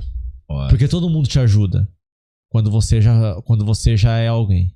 Entendeu? Aí no começo. Na, na verdade também não, entendeu? Todo mundo te ajuda nas palavras. Mas na hora de chegar ali e falar assim, ó, vem aqui. Tipo, de chegar ali e fazer igual eu peguei o Bahia, ou então o Neilo pegou o Bahia, o Marcão pegou o pessoal, abraçou o pessoal ali no começo. É muito difícil ver, ver isso acontecer, entendeu? O Marcão não tinha condição de me ajudar financeiramente, mas ele deu lugar pra eu morar. Entendeu? Deu um emprego ali que eu podia fazer. Então eu sou muito grato a ele por isso. Né? O Bahia eu não tinha eh, condição de ajudar ele financeiramente. Tipo assim, de muito dinheiro, mas eu consegui colocar ele dentro de casa muitas vezes, dar comida ali, dar tipo um almoço, uma janta, ele, ou ele viajar, eu, eu pagar o pedágio, pagar a gasolina. É, a minha ex-esposa tinha um apartamento na praia, a gente ficava lá sem pagar hospedagem de nada. E às vezes é isso entendeu? que o cara precisa, não é de dinheiro. Às vezes E, o cara tipo precisa assim, de um lugar pra ficar, É mano. o suporte que precisava tava ali, entendeu? Então, tipo, eu não tinha. Eu lembro quando eu fui pra Tailândia, eu fui com a minha passagem paga, tipo, ida e volta, e 700 reais. Entendeu? Era o que eu tinha. Caraca. Só. Você foi, você foi pra onde? Eu fui pra Homsitong primeiro, que era a academia do Paulo Ednoy. Fiquei um mês em Homsitong só. E nesse um mês eu tirei peso duas vezes pra poder lutar e as duas lutas foram canceladas. Aí eu falei, poxa, mas eu vim do outro lado do mundo, velho, e nessa porcaria aqui, né? Eu lembro que eu tava aqui, eu tinha lutado só 70 quilos. E lá é, foram duas vezes pra fazer 68. E eu fiz 68 as duas mano. vezes. Nossa. E as duas lutas caíram. Enfim, aí o Paulo Ednoy não tava lá, que ele tava dando seminário ainda no Brasil. E quando ele chegou, na semana que ele chegou, eu peguei e fui embora de lá. Eu agradeci ele, claro, e fui embora, fui pra Bangkok, que o Shimon Moraes, que já foi do UFC, também tá no PFL agora, tava em Bangkok. E aí a gente foi pra pra academia Muay Thai Plaza. Ele tava saindo da Pet Indi, porque ele tinha brigado com o treinador da Pet Indi na época. Ele tava tipo um mês antes do que eu na Tailândia, um mês, dois meses antes do que eu na Tailândia. E aí ele foi pra Muay Thai Plaza. E ele falou assim: Meu, eu acabei de chegar nessa academia aqui. Se você. A gente acaba de conhecer um grupinho de brasileiros. Se você quiser conhecer essa academia, cola lá comigo, vamos lá junto. Falei, beleza, demorou, vamos lá. Fui lá, fiquei uma semana e lutei. Né? Lutei, nocauteei o cara no terceiro, terceiro round. E aí, depois de sete dias, exato sete dias, mais uma semana, eu lutei de novo. Já Aí- caiu um dinheirinho na conta. É. Não, mas não era nada, foi 5 mil baht. Aí eu lutei de novo, mais 5 mil de novo. Aí, tipo. Ah, mas melhor respirar, que- já deu uma Mas, é, respirada. Mas pelo menos dá pra comprar uma coxinha, né, eu no- mano? nocauteei o mano no primeiro round, no, no terceiro round, depois eu peguei outra luta, nocauteei o mano no primeiro round. Aí depois eu peguei uma luta que valia um pouquinho mais e fui lutar o Camboja, lutei. Aí depois eu lutei de novo, daí eu comecei a lutar, tipo, sem parar. Aí os caras. Eu pagava, tipo, metade da bolsa da academia. Aí diminuíram, tipo, pra um, um quarto. E aí tiraram toda a bolsa da minha academia. Ficou, tipo, eu dava 70% da minha bolsa só. Entendeu? E aí comecei a lutar. Comecei a lutar, lutar. Fui o primeiro brasileiro que, foi- que teve uma vitória no TIE Fight. Acho que aquele João Marchino lutou primeiro no TIE Fight. Foi o primeiro brasileiro que lutou no TIE Fight, lutou contra o Bacal, perdeu. Aí eu lutei no torneio do TIE Fight em 2012. Aí eu peguei e ganhei. E, e segui daí o, o- torneio, né? É, teve o, o Amadeu também lutou lá. Ah, mas ele lutou em Ele- 2014. É, foi, ele lutou lá antes. e quando ele. foi- Foi engraçado que quando ele foi lutar a primeira vez, Uhum. meu, deu um BO lá com, com a rainha, não sei o que que foi, que na hora que era a vez dele entrar, o, o Leandro contou essa história Uhum. aqui. Na hora que, que foi pra ele entrar, apagou tudo, tá ligado? Deu um BO lá. Na hora, na hora que ele pisou assim, que ele, ele subiu o degrau pra entrar pra, pra lutar. Deu um BO lá e começaram a pegar as coisas e tiraram os caras da o, o Amadeu da luta. Aí não, não, não rolou a luta, tá ligado? Só depois. Aham. Acho que um ano depois que rolou pra ele lutar no sim, TIE Fight. Sim, sim, Eu acho Mano, que era mó isso doideira, velho. Eu, o, tanto que quando o Leandro foi pra Tailândia, eu já tava lá na Muay Thai Plaza e eu recebi eles lá na Muay Thai Plaza, entendeu? Então, tudo que eu pude fazer depois pra alguns atletas, eu não tinha tantas condições financeiras, mas eu podia abraçar todo mundo ali. Então, eu recebi o Leandro lá na, na academia, eu recebi a Tainara e o Sandro, porque a, o- a Home Sitong fechou depois de um, de um enchente e eles não tinham lugar pra ir, me contactou o Sandro, eu recebi lá a Tainara, o Sandro lá na, na academia. O Bruno vai perguntar aqui, vai falar, mas você falava com a Tainara? Não, não falava com a Tainara. Falava não? Não, eu não falava com a Tainá porque a Tainá não falava com a gente. A Tainá não, não falava com ninguém. Entendeu? Sério, mano? Sério. Porra. Não, isso aí eu já vi. Já, já, mesmo ela veio aqui que- já, ela falou na entrevista Ela falou dela. mesmo que não né? falava. Mas o, o Sandro sempre tratou a gente muito bem. Então, tra- quando eu falava com a Tainara, eu falava oi e falava tchau. Né? Nada mais. Não sei. o- Eu não sei o motivo, também não quero saber o motivo. Talvez o Bruno vai falar alguma coisa aqui. Ele é É, mas. Mas você que negociou o bagulho do, do, do cinturão. Ficou pra pegar com o Sandro? Isso. Ah, sim. Isso, isso foi, foi eu sim. Mas no caso, quando a Tainara, já indo pra essa parte de Tainara, quando a Tainara é, teve o problema com o Sandro, que ela tinha a luta ainda dela com a Rose, eu me vi numa situação, tipo, ela veio falar comigo, né? Falou, pô, não dá pra me treinar tal, tal. Eu falei, caramba, como assim? A Tainara parando de treinar com o Sandro? É impossível isso, né? Mas beleza. Era, um- era tipo um bagulho fora, fora de cogitação. Sim, eu nunca imaginei. Aí eu falei, beleza, Tainara, eu não vou te deixar na mão, não, pô. Tava lá, você não falava comigo lá na Tailândia, mas eu, me eu te considero minha amiga. pô. volta, Eu volta. Não, eu te considero minha amiga, pô, tá de boa. Aí ela falou, não, na situação assim, assim, assim, se eu não lutar, tem uma multa pra se pagar também. Aí eu falei que não, mano, tá louco? Se fosse no meu caso, eu queria que alguém me desse a mão. Vem pra cá, vem pra cá, vamos fazer. Aí ficou lá morando na academia do Marcão. O Marcão deixou ela morar no quartinho lá. Quartinho que eu já morei também, entendeu? E aí ela pegou e ficou lá durante um mês e meio, dois meses, não sei. Três meses, não sei quanto Ah, tempo não- foi. Acho que Acho foi, do- foi- dois foi- meses, foi né? que Ah, ela ficou um tempo, mas nesse tempo que ela tava lá, eu não, não cheguei aí lá. Eu Você não tava, chegou aí? Não, eu tava trabalhando na Acho que ela ficou uns empresa. 45 dias, mais Ela ou um menos, tempo pra, pra dois meses no máximo. Porque depois que ela lutou também, ela foi lá algumas vezes com a gente. Mas é, eu falei, não, vem pra cá, vamos treinar, tal, tal. E aí, quando ela me deu esse negócio, ela, ela falou, ah, vamos... é, dá pra fazer assim? Daí eu falei assim, Tainara, pela minha parte, dá, eu espero que você também... é, se você tá me procurando é porque você realmente quer isso, né? Eu sei atleta que você é tudo mais, mas tudo tem um princípio. Vamos lá, vamos, por, vamos por, por partes. Eu não vou começar a treinar você se eu não falar com o Sandro primeiro. Ela falou assim: Ah, tá bom, como você preferir, tal, tal. Daí eu falei: Tá bom, então, Tainara, eu vou contactar o Sandro, né? Mas eu não quero falar com o Sandro por telefone. Eu vou aí em Santos, porque eu não quero que depois fique disse, me disse, entendeu? Então eu vou lá, vou conversar com ele, frente a frente, todo o respeito que eu tenho pelo Sandro. Eu acredito que ele tem algum respeito por mim também, e a gente vai conversar. Aí eu peguei, saí de São Paulo, agendei um dia com ele, falei assim, Sandro, preciso falar com você, tal, tal. Ele falou, ah, pode falar, tal, tal. Eu falei, não, Sandro, eu quero ir aí falar com você, tal, tal. Ele, não, tá bom, pode vir aí, vou estar dando um curso, cola pra cá, vamos conversar. Aí eu saí de São Paulo, fui até lá, Santos, só pra conversar com o Sandro a respeito da Tainara, se tinha algum problema, eu poder pegar a Tainara pra poder treinar com ela ajudar ela nessa luta ou não. Aí ele falou: não, não tem problema nenhum. Ela tá saindo daqui, é bom que ela esteja com alguém que seja confiável, tal, tal, beleza. Eu falei, pô, Sandro, sem problema nenhum, então eu agradeço, né? Que a gente não tem nenhum problema. futuramente também. Aprecio seu trabalho. Eu só quero não, não deixar a minha amiga na mão agora, né? E ele falou: não, beleza, segue, segue aí, não tem problema nenhum. Aí no mesmo dia eu passei na casa da Tainara, falei, Tainara, acabei de conversar com o Sandro, né? É, lá em Santos. Lá em Santos. Eu acabei de conversar com o Sandro. E se você quer treinar comigo, bora. Mas eu não posso vir aqui, você tem que ir lá pra São Paulo. Você aceita ir pra São Paulo e ficar na academia? Ela, não, demorou, não tem problema não. Tainara nunca teve tempo ruim, Tainara. Tainara, uma vez eu peguei, tava treinando com ela, fazendo um sparring de boxe, ela pegou, terminou o sparring de boxe, ela sentou, sparring de boxe. Ela pegou e sentou.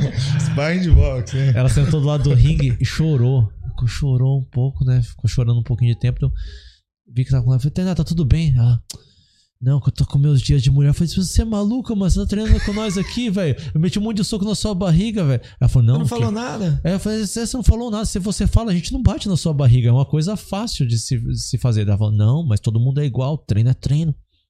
Tô, vamos treinar, vamos terminar o Bicho treino. É marroda, né? Mano, terminou o treino normal, velho. Fez tudo normal. Falei, caraca, Tainara é, Tainara é menino mesmo, velho. Braba. É, então, é o que eu tava falando aqui, cara. O, o, podcast ele é legal que uhum. mostra o lado, justamente esse lado Bastidor, humano. né? O humano lá Todos os atletas que eu treinei, eu sempre falei isso. Aqui não tem menino, não tem menina. É, até me retratando, a Tainara é menino, não, a Tainara é atleta. Então não tem menino, não tem menina. Aqui é atleta. Todo mundo que entra aqui é atleta, entendeu? Então vai fazer clinch igual aos outros, vai fazer sparring igual aos outros, ou trabalho igual aos outros. Mas a gente sabe da, da ciência também. Pô, você tá menstruado, tu fala. É, mas, mas ela não, não, pra ela não tinha isso, entendeu? Não tinha nada disso. Se ela tava mal, não tava mal, tá ok. Mas e o cinturão? E o cinturão? Aí o, eu não sabia que os cinturões tinham ficado com o Sandro nessa época, né? Eu não sabia dessa história. E ela me falou, e o namorado dela, o Bruno, me falou também. Falou, pô, cara, tá lá, o cinturão é dela, a gente não quer ter esse atrito e tudo mais. Acontece na Tailândia. Quando você ganha um título mundial, maioria deles, não é sempre, entendeu? Por exemplo, o meu do Max Muay Thai eu peguei ganhei e é meu, ficou comigo. Mas, por exemplo, o meu da WMC, pela o Z1 da WMC, depois que eu ganhei, eu tive que pagar a taxa do cinto. Entendeu? Eu ganhei aquilo lá, eu lutei e depois eu tive que pagar a taxa do cinto. Isso acontece. Então, muitas vezes. É, muitas vezes não. Isso aí foi o que aconteceu com a Tainara. Ela pegou e lutou, ganhou, entendeu? O cinturão dela. E aí o Sandro tem que dar um dinheiro pelo cinturão dela para poder levar aquela réplica embora. Que a réplica custa dinheiro. Aí Sim. tá levando a réplica embora. E na época eu acho que em tudo ficou 1.500 cada um né? 1.500 reais cada um.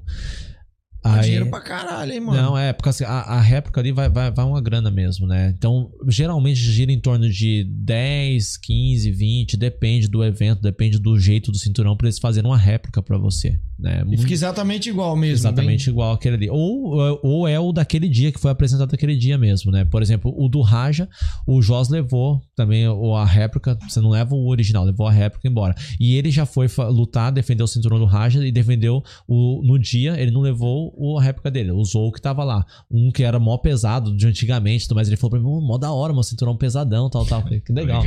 Mas aí você vê que isso é uma coisa normal. Não é que o cara tá comprando o cinturão, o cara lutou pelo aquilo. Entendeu? Tipo, no caso, a menina, a garota ali, a Tainara, ela lutou ela tá pagando aquilo. pra ter o objeto. Ela tá pagando pra ter a, o que representa ali da é, parada. o objeto, o título é dela, o título né? ela tem. O título ela já tem. Ela só tá comprando o objeto que representa o título, só Exa- isso. Exatamente isso. Só que quem pagou isso foi o Sandro.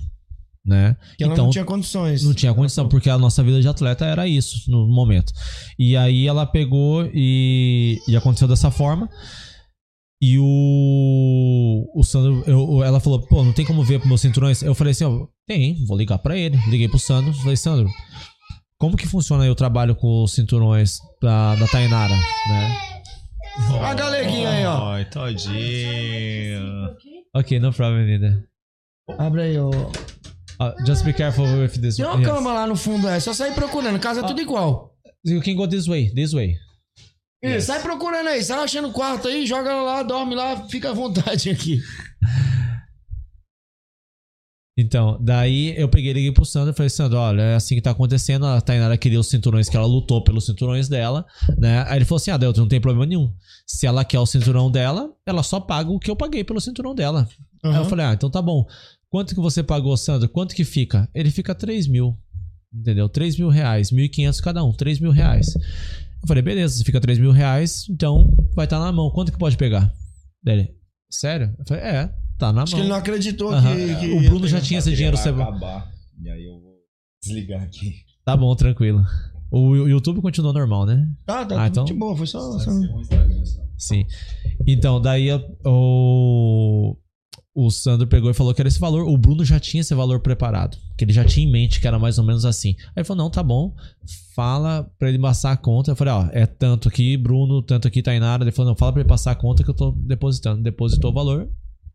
Aí o deixou não nem se viram nem foi face a face ali né face to face Foi negociado, deixou, assim. deixou o cinturão na recepção da academia e o Bruno passou lá de moto e pegou entendeu Ah, mas pelo menos foi lá e conseguiu pegar o cinturão. mas dela. se você for pensar por, por tudo isso daí quem pagou o cinturão foi o Sandro Sim, eu não eu- defendo eu- ele nessa parte não, não, não defendo ele não defendo ela também nessa parte não mas quem lutou pelo cinturão Você tá foi pelo ela fato. entendeu pelo, pelo- o- só contando os fatos entendeu exatamente isso Eu também acho justo o cinturão ficar com ela, lógico. Ela que lutou por que ele. ela que lutou por ele.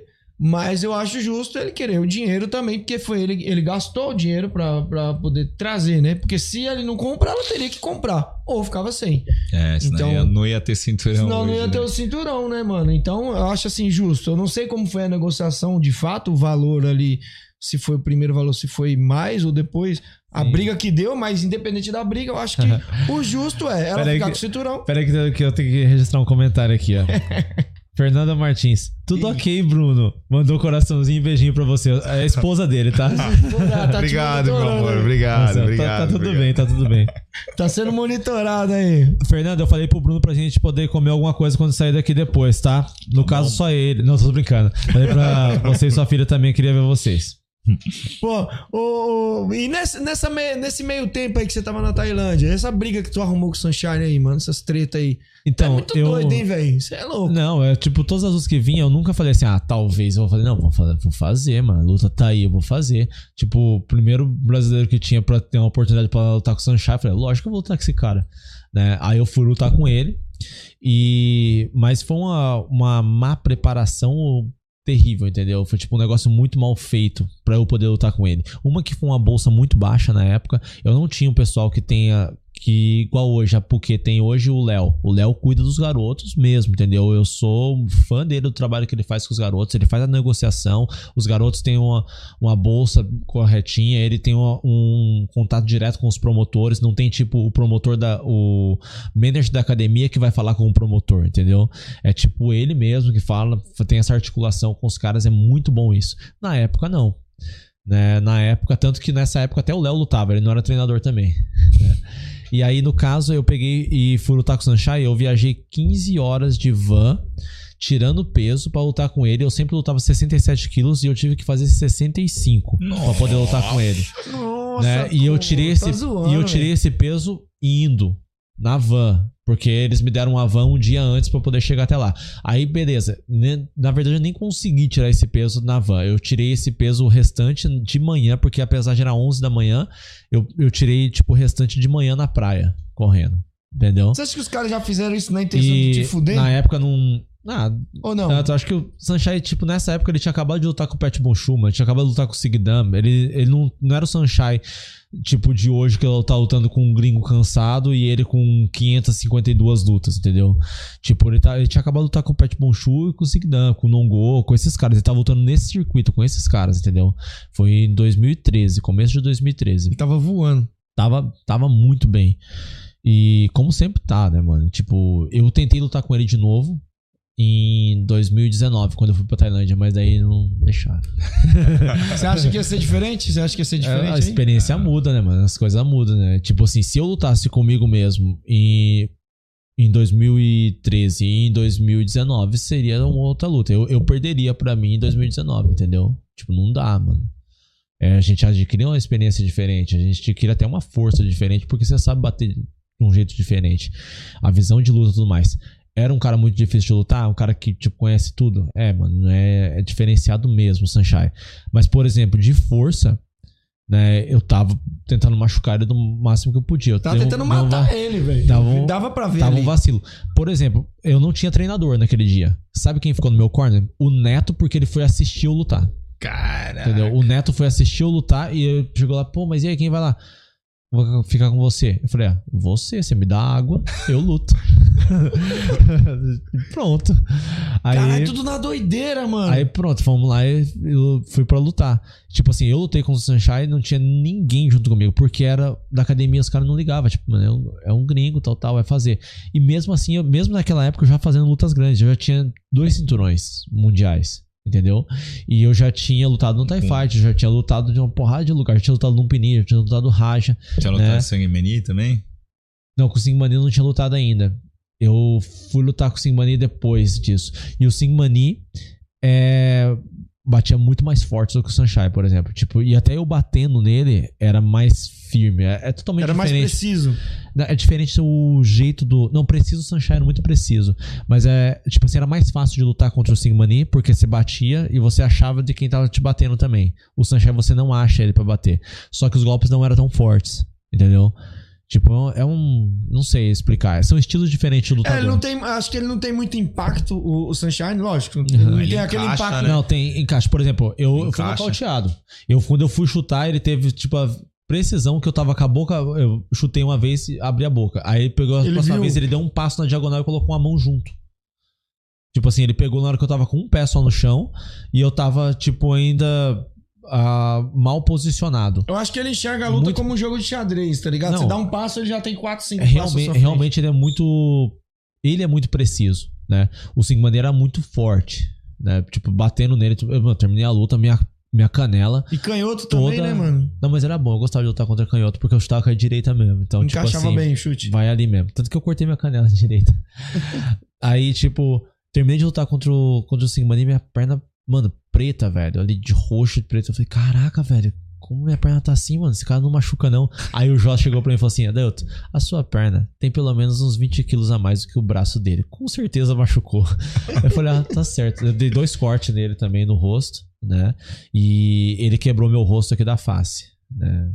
Então, mas foi, acho que uma luta mais dura em consequências foi essa, né? E eu acho que a luta mais difícil que eu fiz foi uma que eu fiz no Raja lá no começo. Mas, ô, ô, ô Adalto, mas qual foi a sensação de você conseguir terminar a luta e dizer assim, pô, eu lutei, eu fui o primeiro a lutar com o Sunshine? Porque, mano, Ah, não, o Sunshine pra mim foi horrível, porque eu perdi por nocaute, mas não, agora... você perdeu, mas você perdeu pro Sunshine, é diferente de você perder pro Zé da esquina, tá ligado? Ah, não, mas eu, eu Porque pra você mim... queria muito ganhar, derrota, lógico.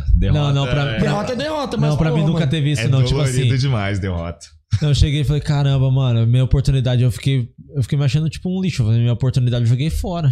N- não tinha isso pra mim. Por exemplo, quando eu peguei e lutei no, no TIE Fight, lutei contra o Kulebin. Era um torneio, eu tava pensando no dinheiro também nessa parte, entendeu? Lógico que a gente sempre pensa no dinheiro também. Aí, tipo, uma bolsa boa, porque eu ia pra final, eu ia ganhar um milhão para tá, um milhão de bar pra estar na final e dois milhões pra eu ser campeão. Então eu ganhava 60 mil dólares se eu fosse campeão, entendeu? E aí eu peguei, caraca, mano, eu peguei e lutei com ele. Eu achei que tinha ganhado todos os rounds, terminou, os caras comemorando. Ele chegou pra mim falando desculpa, tal, tal. Eu fui no corner dele, o cara, o, o treinador que tava junto com ele falou assim: parabéns, hein, bela luta, tal, tal. Ganhei, mano. Aí levantaram a mão do cara. Oh. Mano, eu fui, pro, eu fui pro banheiro, terminei lá, tal, tal. O Singmani e já, já tava na final. Aí o, o manager da Kel- Kelson Witt, quando eu saí, ele pegou e olhou pra mim e falou assim: O que aconteceu? Eu falei: Eu também não sei. Ela também tem disso, né? Não É, só no Brasil, né? Não, o cara, tipo, era sete vezes campeão do mundo já. Então ele tinha muito mais nome do que eu. Era uma final muito melhor naquela época, né? Entendeu? Tipo, não sou árbitro, não sou nada disso. Mas na época era uma final muito melhor. E aí aconteceu que ele foi pra final contra o Singmani. Aí os caras fizeram essa luta em 2000, um ano depois, 2013, pra eu lutar contra o Singmani pelo cinturão da WPMF, porque não aconteceu essa luta na final do TIE Fight. Entendeu? Ah. então os caras falaram assim: não, colocar vocês dois pra lutar Copa da Rainha, o cinturão da WPMF. Né? E até o quarto round eu tava indo muito bem na luta. Aí os caras chegaram pra mim e falaram assim: ó, a luta tá muito próxima. Mas ele é o dono do cinturão. E se você não nocautear ele ou pegar e deixar uma vantagem de 90% agora, você vai eles, eh, você vai perder a luta ou eles vão dar empate e ele fica com o cinturão. Tem que fazer mais, né? Aí eu falei, caraca, mano, tem que fazer uma força mais mas eu já não tinha mais força pra fazer. Aí tava fogo, era o quinto round. Aí eu peguei, fui com tudo que eu tinha pra fazer e ele também precisa, eu peguei, chutei e fui saltar com o joelho aqui.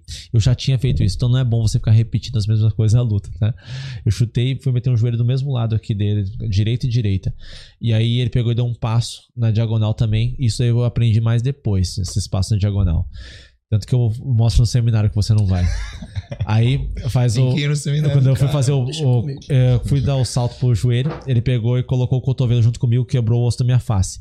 Mas, duas semanas antes eu tinha lutado. Tipo, eu fui lutar um título mundial. Né? Só que duas semanas antes eu já tinha lutado contra o Pinsai Thailand. E ele quebrou meu nariz. Pô. Então eu fui lutar contra o Singmani com o nariz quebrado. Né? E aí quando ele, que... quando ele bateu aqui, continuou, quebrou mais uma vez o meu nariz, que já tava começando a calcificar, e quebrou daí o osso da minha face.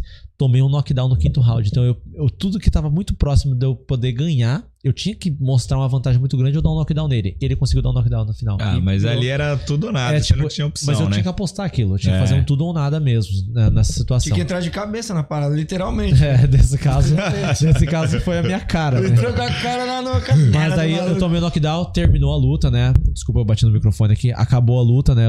E aí ele pegou e foi lá. Eu tava, tipo, sentado olhando pra minha perna. Eu falei, caraca, eu tava nem ligando pra minha cara, pra minha, minha perna. Eu falei, caraca, velho. Como é que eu vou assim? treinar amanhã?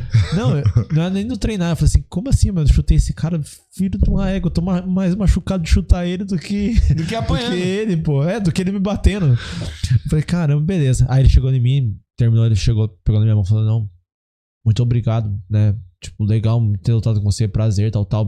Eu tava sentado, ele, não, fica de pé aqui, eu quero te abraçar, tal, tal. Falei, pô, maior respeito desse cara e tudo mais. Mas beleza, mó merreca de dinheiro, eu vou pro hospital.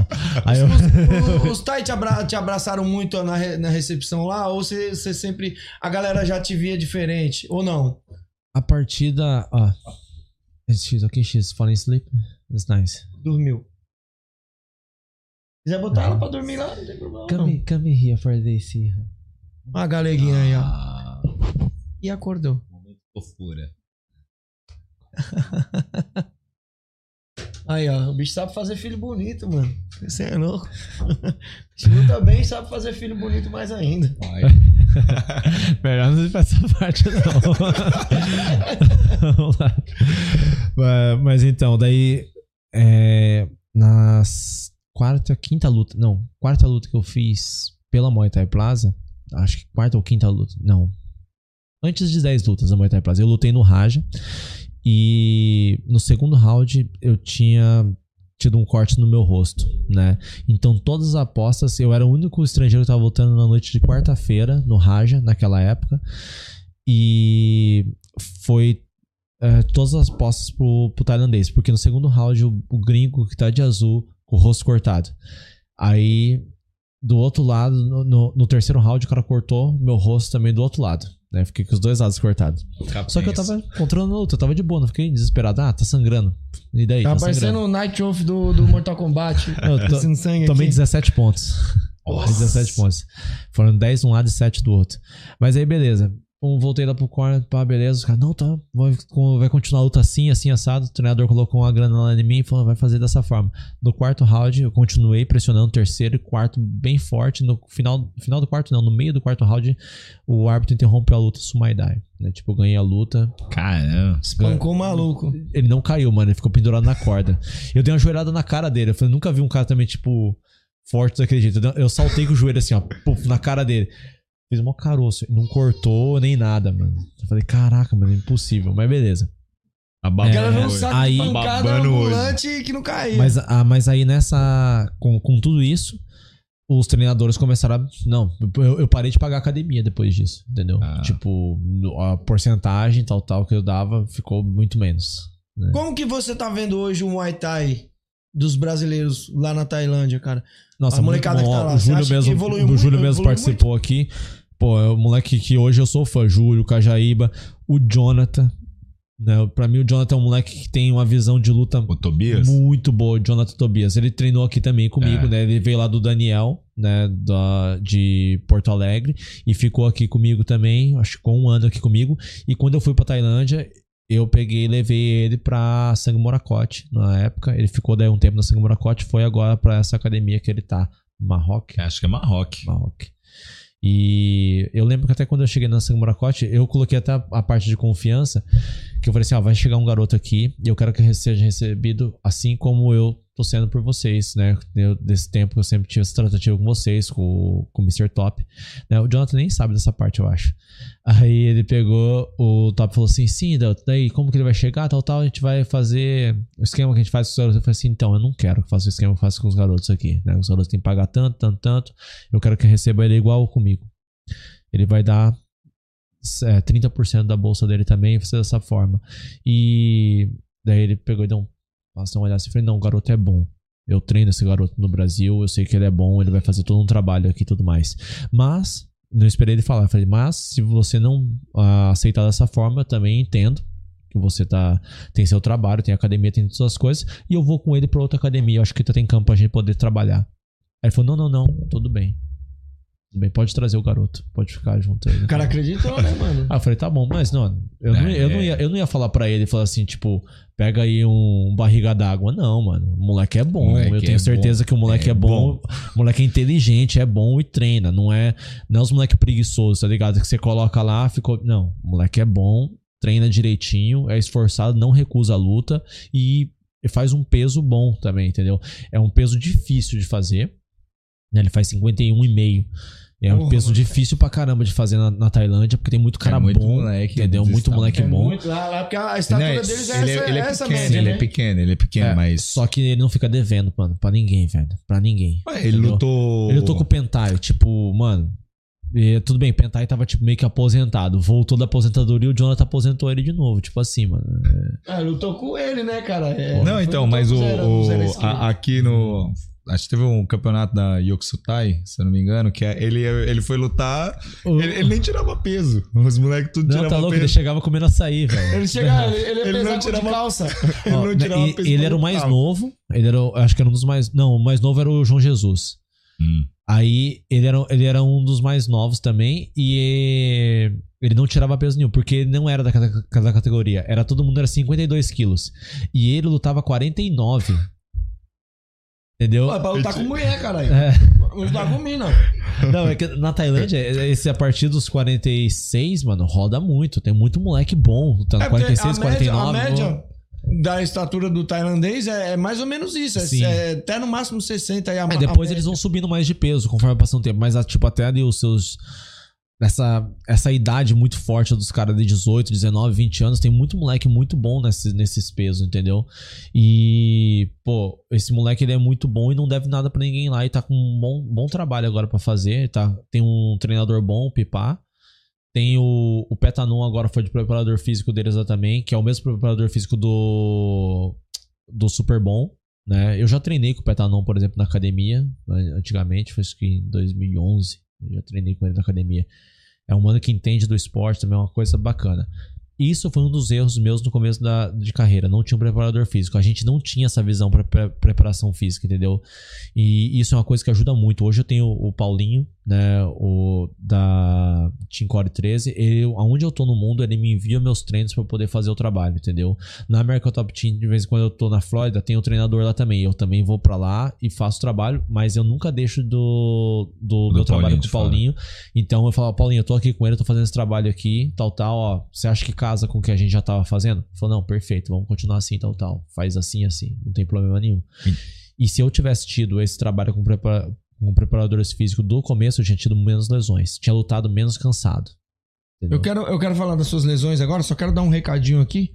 É, falar também, já quero falar. Vai, vai mastigando aí, come aí o negócio aí, Quando cara. ele, quando ele fala, quando ele Porque fala. Lá nos States, não sei se tem coxinha. Tem coxinha lá? Tem coxinha lá? No- nos States? Então, então aproveita, meu filho, que né, toda vez. Inclusive, se você quiser levar a caixa, pode levar pra lá. É, galerinha, dá um recadinho pra vocês aqui, ó. Adivinha de quem nós estamos sendo patrocinado? Tai Paraná, padrão. Ó, aqui, ó, só no padrão. E já queria falar se o, se o Alex estiver aqui. Ele perguntou do logotipo dele. Cara, agora que eu tô vendo aqui, o, eu tava com o volume alto ali. Não tá aparecendo o logotipo dele na minha TV aqui. que inclusive eu vou arrumar na próxima tela aí que na próxima próxima live eu vou arrumar essa o logotipo dele não tá aparecendo, não sei porquê, deu algum BOzinho, que inclusive eu escutei um barulho aqui na TV. Mas enfim, galera, a gente tem o patrocínio da Tai Paraná. Você que quiser fazer um, um, um curso, cara, ele tem um curso da hora. Manda até aqui um recadinho aqui, ó. Metodologia padronizada exclusiva no Brasil. Pioneiro no Muay Thai Online. Capacitação de treinadores e alunos. O curso é, é, é dividido em módulos, passo a passo, do zero ao avançado. Garantimos 100% de resultado ao término de curso e a devolução, ou a devolução de todo o seu dinheiro. O nosso lema é organização, padronização e desenvolvimento. Então, se você quiser adquirir o, o, o curso do, do Alex Paraná, é só clicar aí no último, acho que é o último, né, Caio? Não, é o quarto link na descrição. Clica lá, segue ele lá pelo Instagram. Entre em contato com ele, ele tem um curso lá bem, bem padrãozinho para você que quer im- imprimir isso dentro da sua aula, você que, que quer treinar o seu aluno desde o início até o avançado, entre em contato com ele. Alex Paraná MT. Nosso quarto link na descrição, beleza, galera? É, Alex, eu não coloquei o o seu o seu logotipo aqui na na TV, cara. Não sei o que, que aconteceu. Eu pedi pro Caio fazer e não, não, não rolou. Mas vai rolar na próxima aí. Tava na próxima, mas não tá nessa, não sei porquê. Mas vai rolar. Firmeza? Então, se você quiser fazer um treino online, quer aprender a chutar no padrão do Muay Thai, entre em contato com AlexParanaMT, tá bom? E por falar em aulas online, o que, que você acha de aulas online? Como, é, não só do Paraná, eu falo assim o modo geral de, de aulas online. Você acha que ajuda a galera de alguma forma? Depende de como ela Cursos, seja essas montada. coisas? Né? Depende de como ela seja montada. É, o Alex tá aí, já tem um trabalho que faz há muito tempo. Eu nunca vi o trabalho do Alex, entendeu? Eu nunca comprei um desses trabalhos dos pacotes deles. Mas eu acredito que eu- pelo trabalho que ele tem feito, tem garotos aí, o Midson. O Midson é do Tai Paraná, né? Sim, sim. Pô, esse moleque é bom pra caramba. Então tem fundamento do trabalho que ele faz. O, o treinador dele seguiu ali do começo e também estudou mais, o Jardel. Pô, faz um trabalho excelente. Esse moleque é muito bom mesmo, esse Midson. Então, não tem como, tipo, uma árvore dar um, bons frutos se não teve um, um bom trabalho, né? Não, te- não, não tem uma boa árvore, não tem como ter um bom fruto, entendeu? Então, eu acredito É, eu, que inclusive, eu- na luta do Mitsu aqui em São Paulo, eu fui no corner dele Uhum. com, com o Jardel. Fui lá, dei uma força pra ele. Acho que, é como eu eu falei com, com o Jardel, ele, ele perdeu essa luta também por causa, acho que ritmo de luta, porque não tava tendo luta lá no, no Ceará. Cara, é um tava negócio, tudo muito, fechado é um negócio muito difícil, velho, pro pessoal que é fora daqui. Por isso que eu comecei a tentar abraçar esses moleques aí. O Jonathan, que eu fiquei- treinei. Aquele moleque, o menino, que era menino lobo, a gente chamava ele Rael. de lobo, o Rael, né? Ele, quando ele veio, Rondônia. lembra que eu tentei fazer tudo pra ele poder vir lutar aqui naquele evento que a gente fez, da o Adrenalina Fight.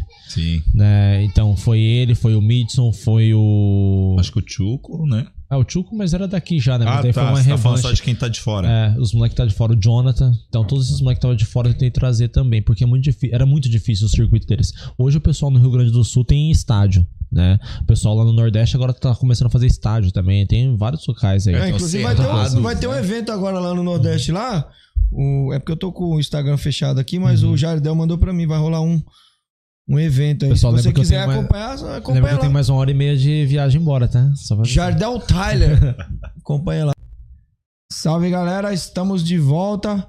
Mais uma vez aqui teve algum problema técnico, eu não sei o que tá acontecendo. Já é a terceira live que, que cai aqui. Eu vou tentar arrumar essa semana, ver o que tá acontecendo. Mas para você que tá chegando agora, é, essa daqui é a continuação da primeira parte, tá? Que a gente tava fazendo aqui com a Dailton. Então, para você que não que tá sem entender o que tá acontecendo, a gente tava fazendo aqui uma live. Na primeira parte, caiu a internet ali onde a gente tava falando de. A gente tava. Seminário. É, a gente ia começar a falar de seminário, já falou, mas tava desligado. Aí você ia dar sua opinião. Isso, porque- aí eu dei porque minha você opinião. não faz seminário. A minha opinião sobre o seminário que é o seguinte: eu não faço seminário porque Justamente que eu acho que eu não vou conseguir pôr em prática aquilo que, que eu aprendi no seminário. Sim. Porque eu não vou ficar tipo, ah, eu aprendi uma joelhada diferente ali. E eu não vou ficar praticando aquilo, porque eu tenho a rotina de treino já da equipe. Aí o Bruno tem uma visão dele aí que ele pegou e falou, né? Ó, entrevistamos aí o Bahia, tal, recente, fui no seminário dele. E, cara, eu já treinei muito tempo com o Bahia, eu sei de muita técnica que ele usa. E ele foi pra Tailândia, ficou lá quase três anos, voltou. Eu aprendi coisa nova que dá pra ser utilizado no treino. Independente do meu treinador, independente de qualquer coisa, eu consigo colocar em prática no clinch, consigo colocar em prática fazendo sparring ou até lutando. Aí o Edu falou aqui que não consegue colocar em prática no treino. Mas aí a gente tem que separar. Ele falou pra parte de atleta, não consegue colocar em prática. Atleta é o cara que mais vai colocar em prática isso. Porque atleta de Muay Thai é repetição. Luta. Muay Thai, eu vou falar também da parte do MMA, que, a gente tá, que eu também já tô na parte da America Top Team. É, Muay Thai ou MMA é repetição. Você tem que repetir aquilo. Entendeu? Você tá dentro da luta ali, fazer aquele trabalho, você tem que repetir. Ah, mas meu treinador não vai passar. Tá bom, faça no saco de pancada. Ah, mas não, na hora do clinch eu vou tentar fazer várias vezes. Eu aprendi dessa forma. Eu fazia clinch com, com o Ancal, todos os dias ele me fazia uma coisa diferente. Entendeu? Não todos os dias, mas ele, tipo assim, se eu caísse numa, numa coisa duas, três vezes, cara, eu ia mudar aquele trabalho e eu não ia cair mais naquilo ali. Eu ia bloquear aquele trabalho que eu tava fazendo. E assim por diante ia passando. Muitas vezes o Sayoko Pumpamuang, ele via que eu treinava mais que todo mundo. Ele chegava, pegava, ele ia para casa, tomava banho, voltava, jantava. Você tá aqui ainda? Eu falei, ah, tô, né? Ele falou, vem aqui, eu vou te mostrar uma coisa. Ele mostrava um movimento.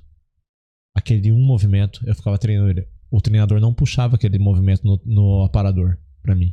Porque era o treinador, ele é lutador. Aí eu fazia o quê? Colocava em prática no saco de pancada. Quando eu ia fazer sparring com alguém, eu fazia. Entendeu? Aí, o que, que eu falo em todo seminário que eu fazer? Muay Thai é um esporte de repetição. Se você não repetir, não é uma, duas, três vezes que você vai fazer, não são mil vezes que você vai fazer. É o dia a dia você repetindo movimentos para você conseguir colocar em prática na luta com naturalidade.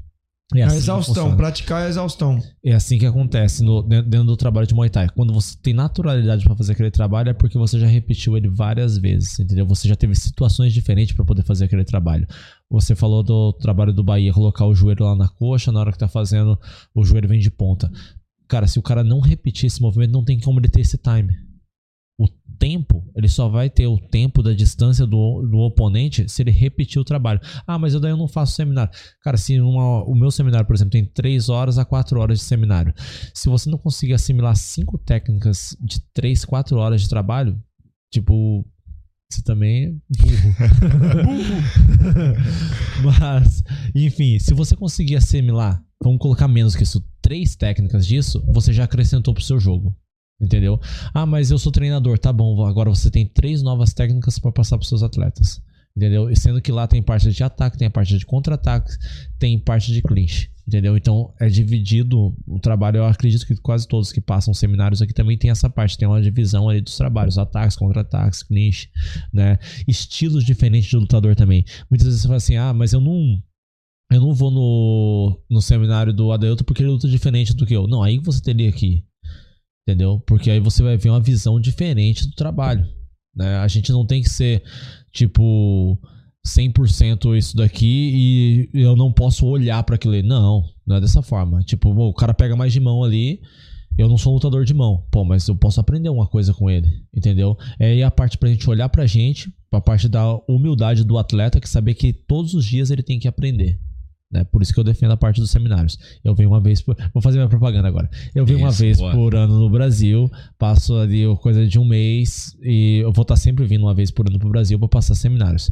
Não obrigo ninguém a fazer, é lógico, mas eu acredito que aqueles que já fizeram o meu seminário estão satisfeitos pelo trabalho que, que foi mostrado ali, né? E no decorrer do tempo, sempre eu tento passar alguma coisa nova também, que eu nunca paro de, de ir atrás de aprendizado, entendeu? E ó, ele falou assim que não para de sempre vai atrás de aprendizado. Eu fui em um seminário dele, aprendi umas coisas. Aí, um tempo depois, eu fui em outro seminário dele. Ele deu outras técnicas no outro seminário que ele deu. Diferente. Não, não, é, não. Teve algumas coisas que ele usa, que é a base dele, né? Ele falou assim: É, ó, a base, fazer a isso daqui postura, muito você tem que bem. manter aquilo que você, como eu falo, seus fundamentos. Mas tem coisas que você vai aprendendo, você vai acrescentando pro seu jogo. E aprendi coisa nova no outro seminário que eu fui de novo. dele, ou seja, fiz dois seminários e aprendi coisas novas nos Então, dois. Depois você pega e fala pra ele que você já foi em dois, ele não foi em nenhum. É, então. Não, eu vou ir. Eu vou ir nesse, no, no próximo. Você vem quando de novo? Não, eu, eu, vou, eu vou dar um seminário agora em, em Tietê, né? Aqui no interior de São Paulo, na academia do Celso, a Muay Thai School, que é a academia do Victor. Tá na Tailândia agora, foi Ah, campeão sei, mundial Victor também. Punquet, treina tá- lá. tá na Punquet, né? Que tá na Puquê. Então ele é de lá, de Tietê, esse garoto, Ah, entendeu? Eu treinava junto com o Celso. Pretinho? É. Ah, já, já eu conheço ele. Não, Passou até lá no, no Nanak Muay Não, o também. moleque, moleque é bom, o moleque é bom também. O moleque tá se despontando ali, é bacana o trabalho dele. Então, eu vou dar um seminário lá na academia do, do Celso, né? Academia da onde revelou aí o, o Victor também. Ô, vamos mudar um pouco de assunto pra gente fechar esse bate-papo aqui. E. Hã? Falando o que? MMA? Quero falar da lesões. canela dele. Não, eu quero falar de MMA. A gente vai falar de MMA, mas o cara daqui a pouco tem que meter o pé. Eu, eu tenho que ir embora, tem uma viagem grande. hein? Ô, ô, Adailton, esse negócio da sua canela aí, cara. Muita gente vê essa cicatriz e não sabe o que acontece, cara. O que aconteceu com essa cicatriz aí? O que, que foi isso? É, eu tava na África, aí um, um leão partiu pro lado no- do pessoal. Você deu uma bica nele. Deu uma bica. né? Matou o leão? Caralho, cara ruim, velho. Cara, nem matou o leão, velho. Já fiz essa aí, né, com os outros. Mas enfim, eu tive um, um corte um mês antes. Um mês antes, três semanas antes do Max Muay Thai, do evento do Max Muay Thai que eu fui campeão. Eu lutei em Phuket, que eu tava sem luta pra fazer. Aí eu fui com o Q, meu treinador que na época que era o, o Q. A gente foi pra Phuket e eu fiz uma luta lá no segundo. Segundo round. Cortou a minha canela. E aí eu peguei e ganhei a luta no terceiro round com um chute na cabeça com alta perna. Né? Mas enfim, daí costurou tudo mais do jeito que quiseram costurar. Deu lá, tipo, três balinhas pra eu tomar. Eu fui embora, pô, tô de boa, mano. Bora treinar de novo. Passou três dias, tava na academia aqui, ó, treinando de boa. Fui lutar no Max Muay Thai não tinha cicatrizado tudo. Eu falei, caramba, esse negócio cicatriza direito, porque três dias, quatro dias, meu rosto tava cicatrizado dos pontos, né? Eu, tipo, já 71 pontos no rosto né, de lutas. E contando, né, o geral das lutas, mas deu uns cortes no pessoal também. Aí o... eu falei, caramba, não cicatriza direito, tal, tal, vou lutar. Tem um torneio pra fazer, eu vou fazer, né, mano? Aí eu fui pro torneio, primeira luta, abriu um pouquinho, né? Mas acabou rápido, foi no segundo round eu nocauteei o, o Orono. E aí eu fui pra final com um mano, com o ucraniano Ruslan, que era canhoto. Era não, é canhoto, né? Parte de Ucrânia não dá pra saber. Olha, Você é maldoso aí. Aí. Bruno maldoso pra caramba. Mas enfim. Aí eu peguei, ele caía pro lado de cá, pra tentar me pegar de mão, vindo com, a, com um direto de, de esquerda. E eu chutava ele com a direita. Aí eu comecei a andar muito pra dentro dele, chutando direito, chutando direito. Pelo meu primeiro round abriu muito, né? Abriu o dobro do que tinha aberto antes. E aí cataram minha tornozeleira, passaram vaselina, cataram minha tornozeleira, puxaram. Eu continuei Tem chutando o segundo, YouTube terceiro aí. round. É, tem, tem, Tem essa luta lá. YouTube. Aí eu continuei chutando o ter- segundo, terceiro round. Fui campeão do torneio. Terminou, pá, beleza, mano. Falei, "Pff, sangue, não é nada, né? Acabou, né? Já te sangrou tantas vezes no meu rosto. Foram lá de novo, costuraram do jeito que quiseram no estádio mesmo, me deram as três balinhas lá, fui embora. Depois de uma semana eu tava na academia lá, fazendo técnicazinha. Falei, ah, não vou, não vou bater a perna não, tô, tô cuidadoso. Fazendo técnicazinha suando e o suor indo ali, né, mano? Aí deu. Deu. é, uma infecção na minha pele. Pra infecção não ir pro osso, o médico tirou toda a parte infeccionada, a carne, ali, a pele e tudo mais, entendeu? E aí eu ainda lutei daquela forma e abriu mais. Aí colou a minha pele no meu osso. Nossa. Aí eu tive que vir pro Brasil e fazer um, um reposicionamento ali, né? Eu tirei a carne aqui do lado da. Carne não, a pele do lado do meu quadril, coloquei na lateral da minha coxa e rodei a parte da lateral da minha coxa, pra- da coxa, lateral da minha canela pra frente da minha canela, porque a zona de atrito tinha que ser da minha própria perna. E aí depois disso eu fiz mais uma cirurgia de emagrecimento da lesão, né? Então nunca tive nada no osso, o osso sempre tava de boa. Mas ali da perna teve que ser feito isso. Foram então uma, é, três cirurgias na perna. E, e aí agora de- depois disso eu fui pra Tailândia, ainda tentei lutar, não deu pra lutar, voltei pro Brasil, né? Porque eu não conseguia eu bloquear, não dava. Aí eu fiquei, virei de canhoto e peguei treinei, treinei, treinei, ficava Você que mesmo que quis mudar pra canhoto ou Mar- alguém chegou aí e te deu a ideia? O Marcão me deu uma boa ideia. Falou assim: não, a gente consegue. Eu falei assim: eu quero ficar de canhoto. Daí ele falou assim: pô, a gente consegue te ajudar. Aí eu ficava lá, que nem um tonto andando só. Fazia só andando primeiro. Depois fui fazendo E trabalho com vocês, tudo de novo. aprendendo tudo de novo. E aí Você eu desenrola bem agora de canhoto? Faço Consegue? os dois lados agora. Eu fui pra Tailândia, fiz mais seis lutas como canhoto. E depois fui ainda pra Rússia, fiz mais duas lutas, aí já como destro mesmo, fazendo os dois lados, não tem problema nenhum, né? E hoje eu tô com a American Top Team, que daí tem a proposta de eu poder lutar MMA também logo. Eu acho que, mas você tá empolgado pra lutar no MMA Tô, mesmo? tô sim, hoje tá. O trabalho é legal, é bacana pegar e fazer o, fazer o trabalho de MMA, né? Eu achava que era muito distante do que eu tô vendo hoje em dia, entendeu? Então é um, é um esporte bem bacana, tem muito ali dentro desse esporte, é muito rico, né? E eu não.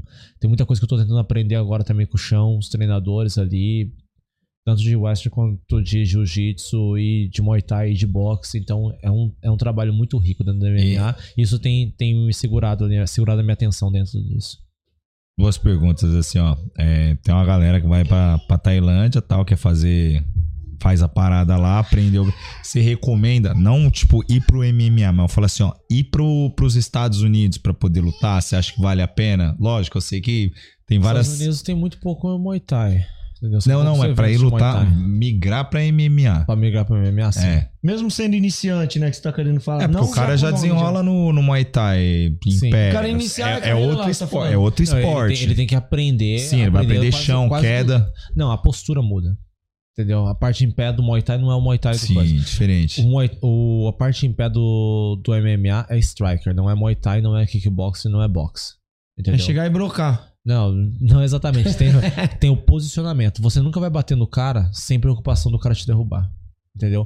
Se você tiver um chão bom, um trabalho bom pra uma recuperação, aí você vai conseguir dispor os golpes com mais precisão e mais tranquilo. É totalmente diferente, porque eu treinando com os moleques lá que fazem queda west, uma hora você tá batendo aqui, uma hora o moleque sumiu já. Entendeu? Você foi bater o moleque já, já sumiu da sua frente. Então tem muito isso. Quando hoje você vê, ele tá nas pernas, né? e hoje a gente tá aprendendo isso, né? Fazer todo esse trabalho. Então é passo a passo pra poder fazer esse trabalho aí.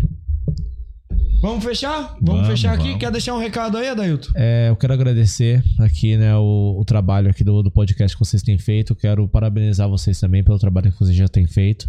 Né? Agradecer ao Bruno aí, que sempre tá colando com a gente, fazendo. Toda vez que eu venho pro Brasil, eu tento incomodar ele com alguma coisa também, pra poder puxar uma paradora aí, pra poder treinar. É, hoje a minha esposa tá aqui, eu tô eu minha esposa, minha filha, né? Foi muito bem recebido por você, eu agradeço muito por isso. É, o pessoal que está começando aí no Muay Thai tem que lembrar que esse trabalho é um trabalho de repetição. Você aproveite as oportunidades que vocês têm hoje dentro desse trabalho. Né? Pessoal que tem a, a visão de um dia pro- ir para o MMA, invista assim nessa carreira que dá retorno para vocês. Não falo só de financeiro, não, mas de suporte. Né? Tem muitas academias aí que estão crescendo muito nessa área também, né? O pessoal que tem investido dentro do Muay Thai dos estádios, vamos continuar fazendo isso aí, porque, pô, anos atrás não existia esses estádios de Muay Thai e eu sou muito grato de ver hoje, né, a conquista desses estádios e o progredindo, né, tendo, tendo essas lutas, tendo esse avanço do Muay Thai aqui no Brasil, oportunidades para os atletas que querem lutar Muay Thai.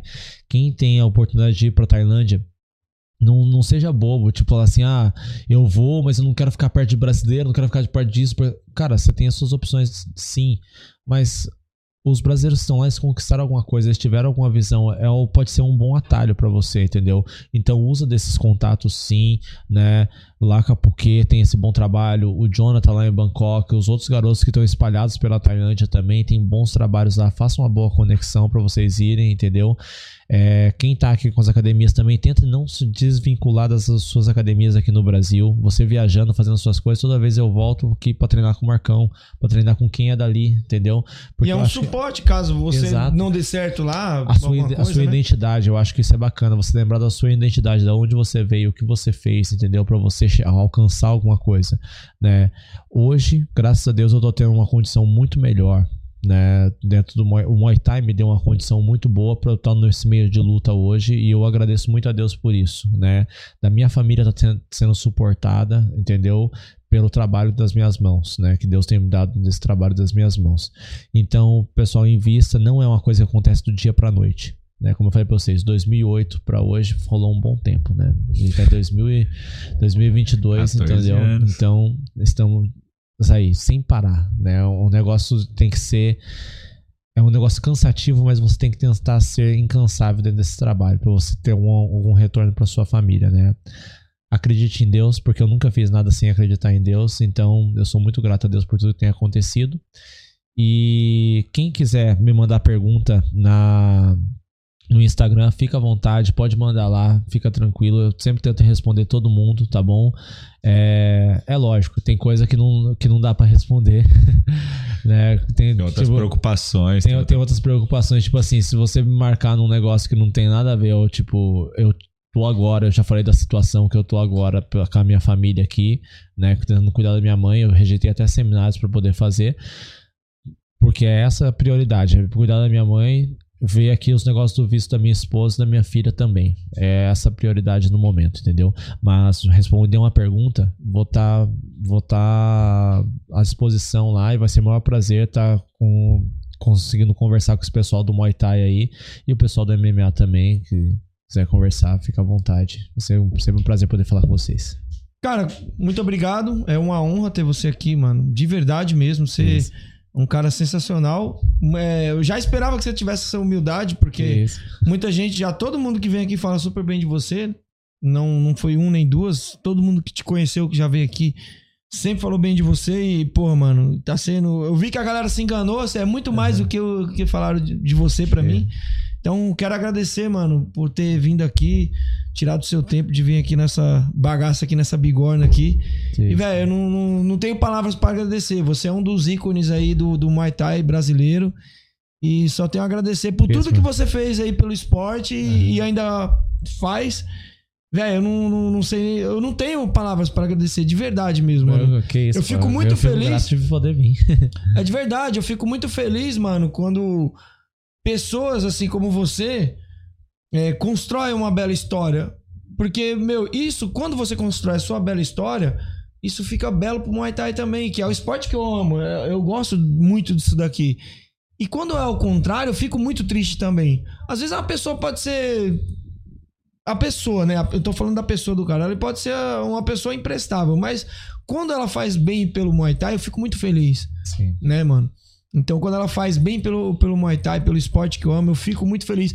Tanto que eu já trouxe pessoas aqui que eu sei que não me engolem, não gostam de mim, mas eu trago pelo esporte, não por mim, tá eu ligado? acho bacana essa identidade que você tem. Por exemplo, hoje eu trabalho com, com MMA, entendeu? Mas eu tenho, eu tenho a minha aula de Muay Thai lá nos Estados Unidos. Eu dou aula de Muay Thai lá também. É, mas eu tenho, eu sei disso, a minha identidade, eu- a minha raiz é o Muay Thai e eu, eu agradeço muito pelo esse tempo que eu passei dentro do Muay Thai e ainda passo hoje, entendeu? A possibilidade de eu lutar Muay Thai ainda tem desse todo esse trabalho. Então eu sou muito grato pelo que o Muay Thai me proporcionou, entendeu? Sou grato a Deus pela, por ter conhecido essa parte de Muay Thai sim, e eu ainda hoje trabalho com isso. Não tiro a minha identidade de Muay Thai de forma alguma. Quer deixar um recado, Brunão? Sim, quero agradecer aí você por eu estar aqui mais uma vez, o Adailton, sou fã do cara. O cara tá aí, meu, representa, é, escreveu lá atrás quando tudo era mato, né? Ele e os caras, então tem muita coisa que acontece hoje, é por caras igual ele, igual alguns outros que também fizeram lá Isso. atrás. Igual ele falou, tipo, lutava muito, lutava cinco eventos no, no ano. Hoje o cara, se ele quiser aqui em São Paulo, ele faz cinco no mês, né? E aí queria agradecer Cresceu muito o a trabalho. oportunidade aí, ter vindo, o Adail ter saído de lá, pô, deu essa atenção aí pra gente. E agradecer aí, dar um parabéns aí pra todas as mamães, que amanhã é Dia das Mães, né? Feliz Dia das Mães aí pra minha mãe. Isso, feliz Dia das Mães pra minha esposa. Feliz Dia das Mães aí, amanhã. E agradeço aí todo mundo. Muito obrigado. Galera, é isso aí. Esse papo foi top demais aqui com Happy Adailton. Mother's Day. Deixa eu aparecer aqui na câmera aqui, ó. Um beijo para todos vocês. O Adeilton me atrapalhou na minha bela visão que eu estou aparecendo aqui. Mas, galera, muito obrigado pela presença de todos aí no chat. É, para você que chegou aqui de chapéu, tá de touca, a live caiu aí, a gente tá fazendo a segunda parte, mas eu vou juntar as duas. E quando juntar as duas, eu deleto e subo ao vivo. tá bom? Aí você vai poder ver completo tudo de novo, tá bom? Então, muito obrigado a presença de todos. Fiquem com Deus para seguir o para seguir o Adailton lá, último link na descrição. Clica lá no último link que tá na descrição, arroba Adailton Freitas. Freitas Adailton. É isso mesmo? Não, é Adailton Freitas 1. Mudou? Adailton Freitas 1. Então, quiser seguir ele lá, último link na descrição. Segue todos os nossos patrocinadores e é nóis. Interrompemos nossa programação para transmitir o horário eleitoral gratuito obrigatório de propaganda eleitoral, sob responsabilidade dos partidos políticos. Acabou, porra! Me desculpe, desabafo, acabou! Eu sou obrigado a falar que esse programa aqui tá uma porra. Não acho que quem ganhar ou quem perder, nem quem ganhar nem, per nem perder, vai ganhar ou perder. Vai todo mundo perder. Se fudeu. É, me estruparam, tive que fazer de tudo e agora tô aqui. E foi ruim? Foi ótimo. Desculpe, mas aparelho escritor não reproduz. Os casais que se prostituem no seu leito, maculando o seu leito, não herdarão meu reino. Na cama é papai e mamãe. Oh, glória! O que passa disso é de Satanás. Porque você vai pro inferno e vai ser torturado. O Senhor mostrou também às mulheres que Deus dá um barquinho e elas querem um Titanic. Viu? Lá elas vão ter serpentes espinhosas, enormes de várias metragens, entrando na sua genitália. Porque quiseram uma coisa grande. Glória a Deus. Deus não deu. O que, que nós vamos fazer? Orar e jejuar. E não é pra dizer nada nessa hora ninguém. Hum, como você é boa. Hum, como você é bom de cama. Quem ficar miando como gato em cima da cama nessas horas? Intimidade humana. O Senhor diz que é réu do fogo do inferno. Morra calado com a sua esposa na cama. Não diga um ai. Ele disse que esse negócio de chiado, de miado, é bomba gira na traseira do carro. É pra usufruir do seu prazer. Calado. Calada. Glória a Deus. Viu? Vou cagar.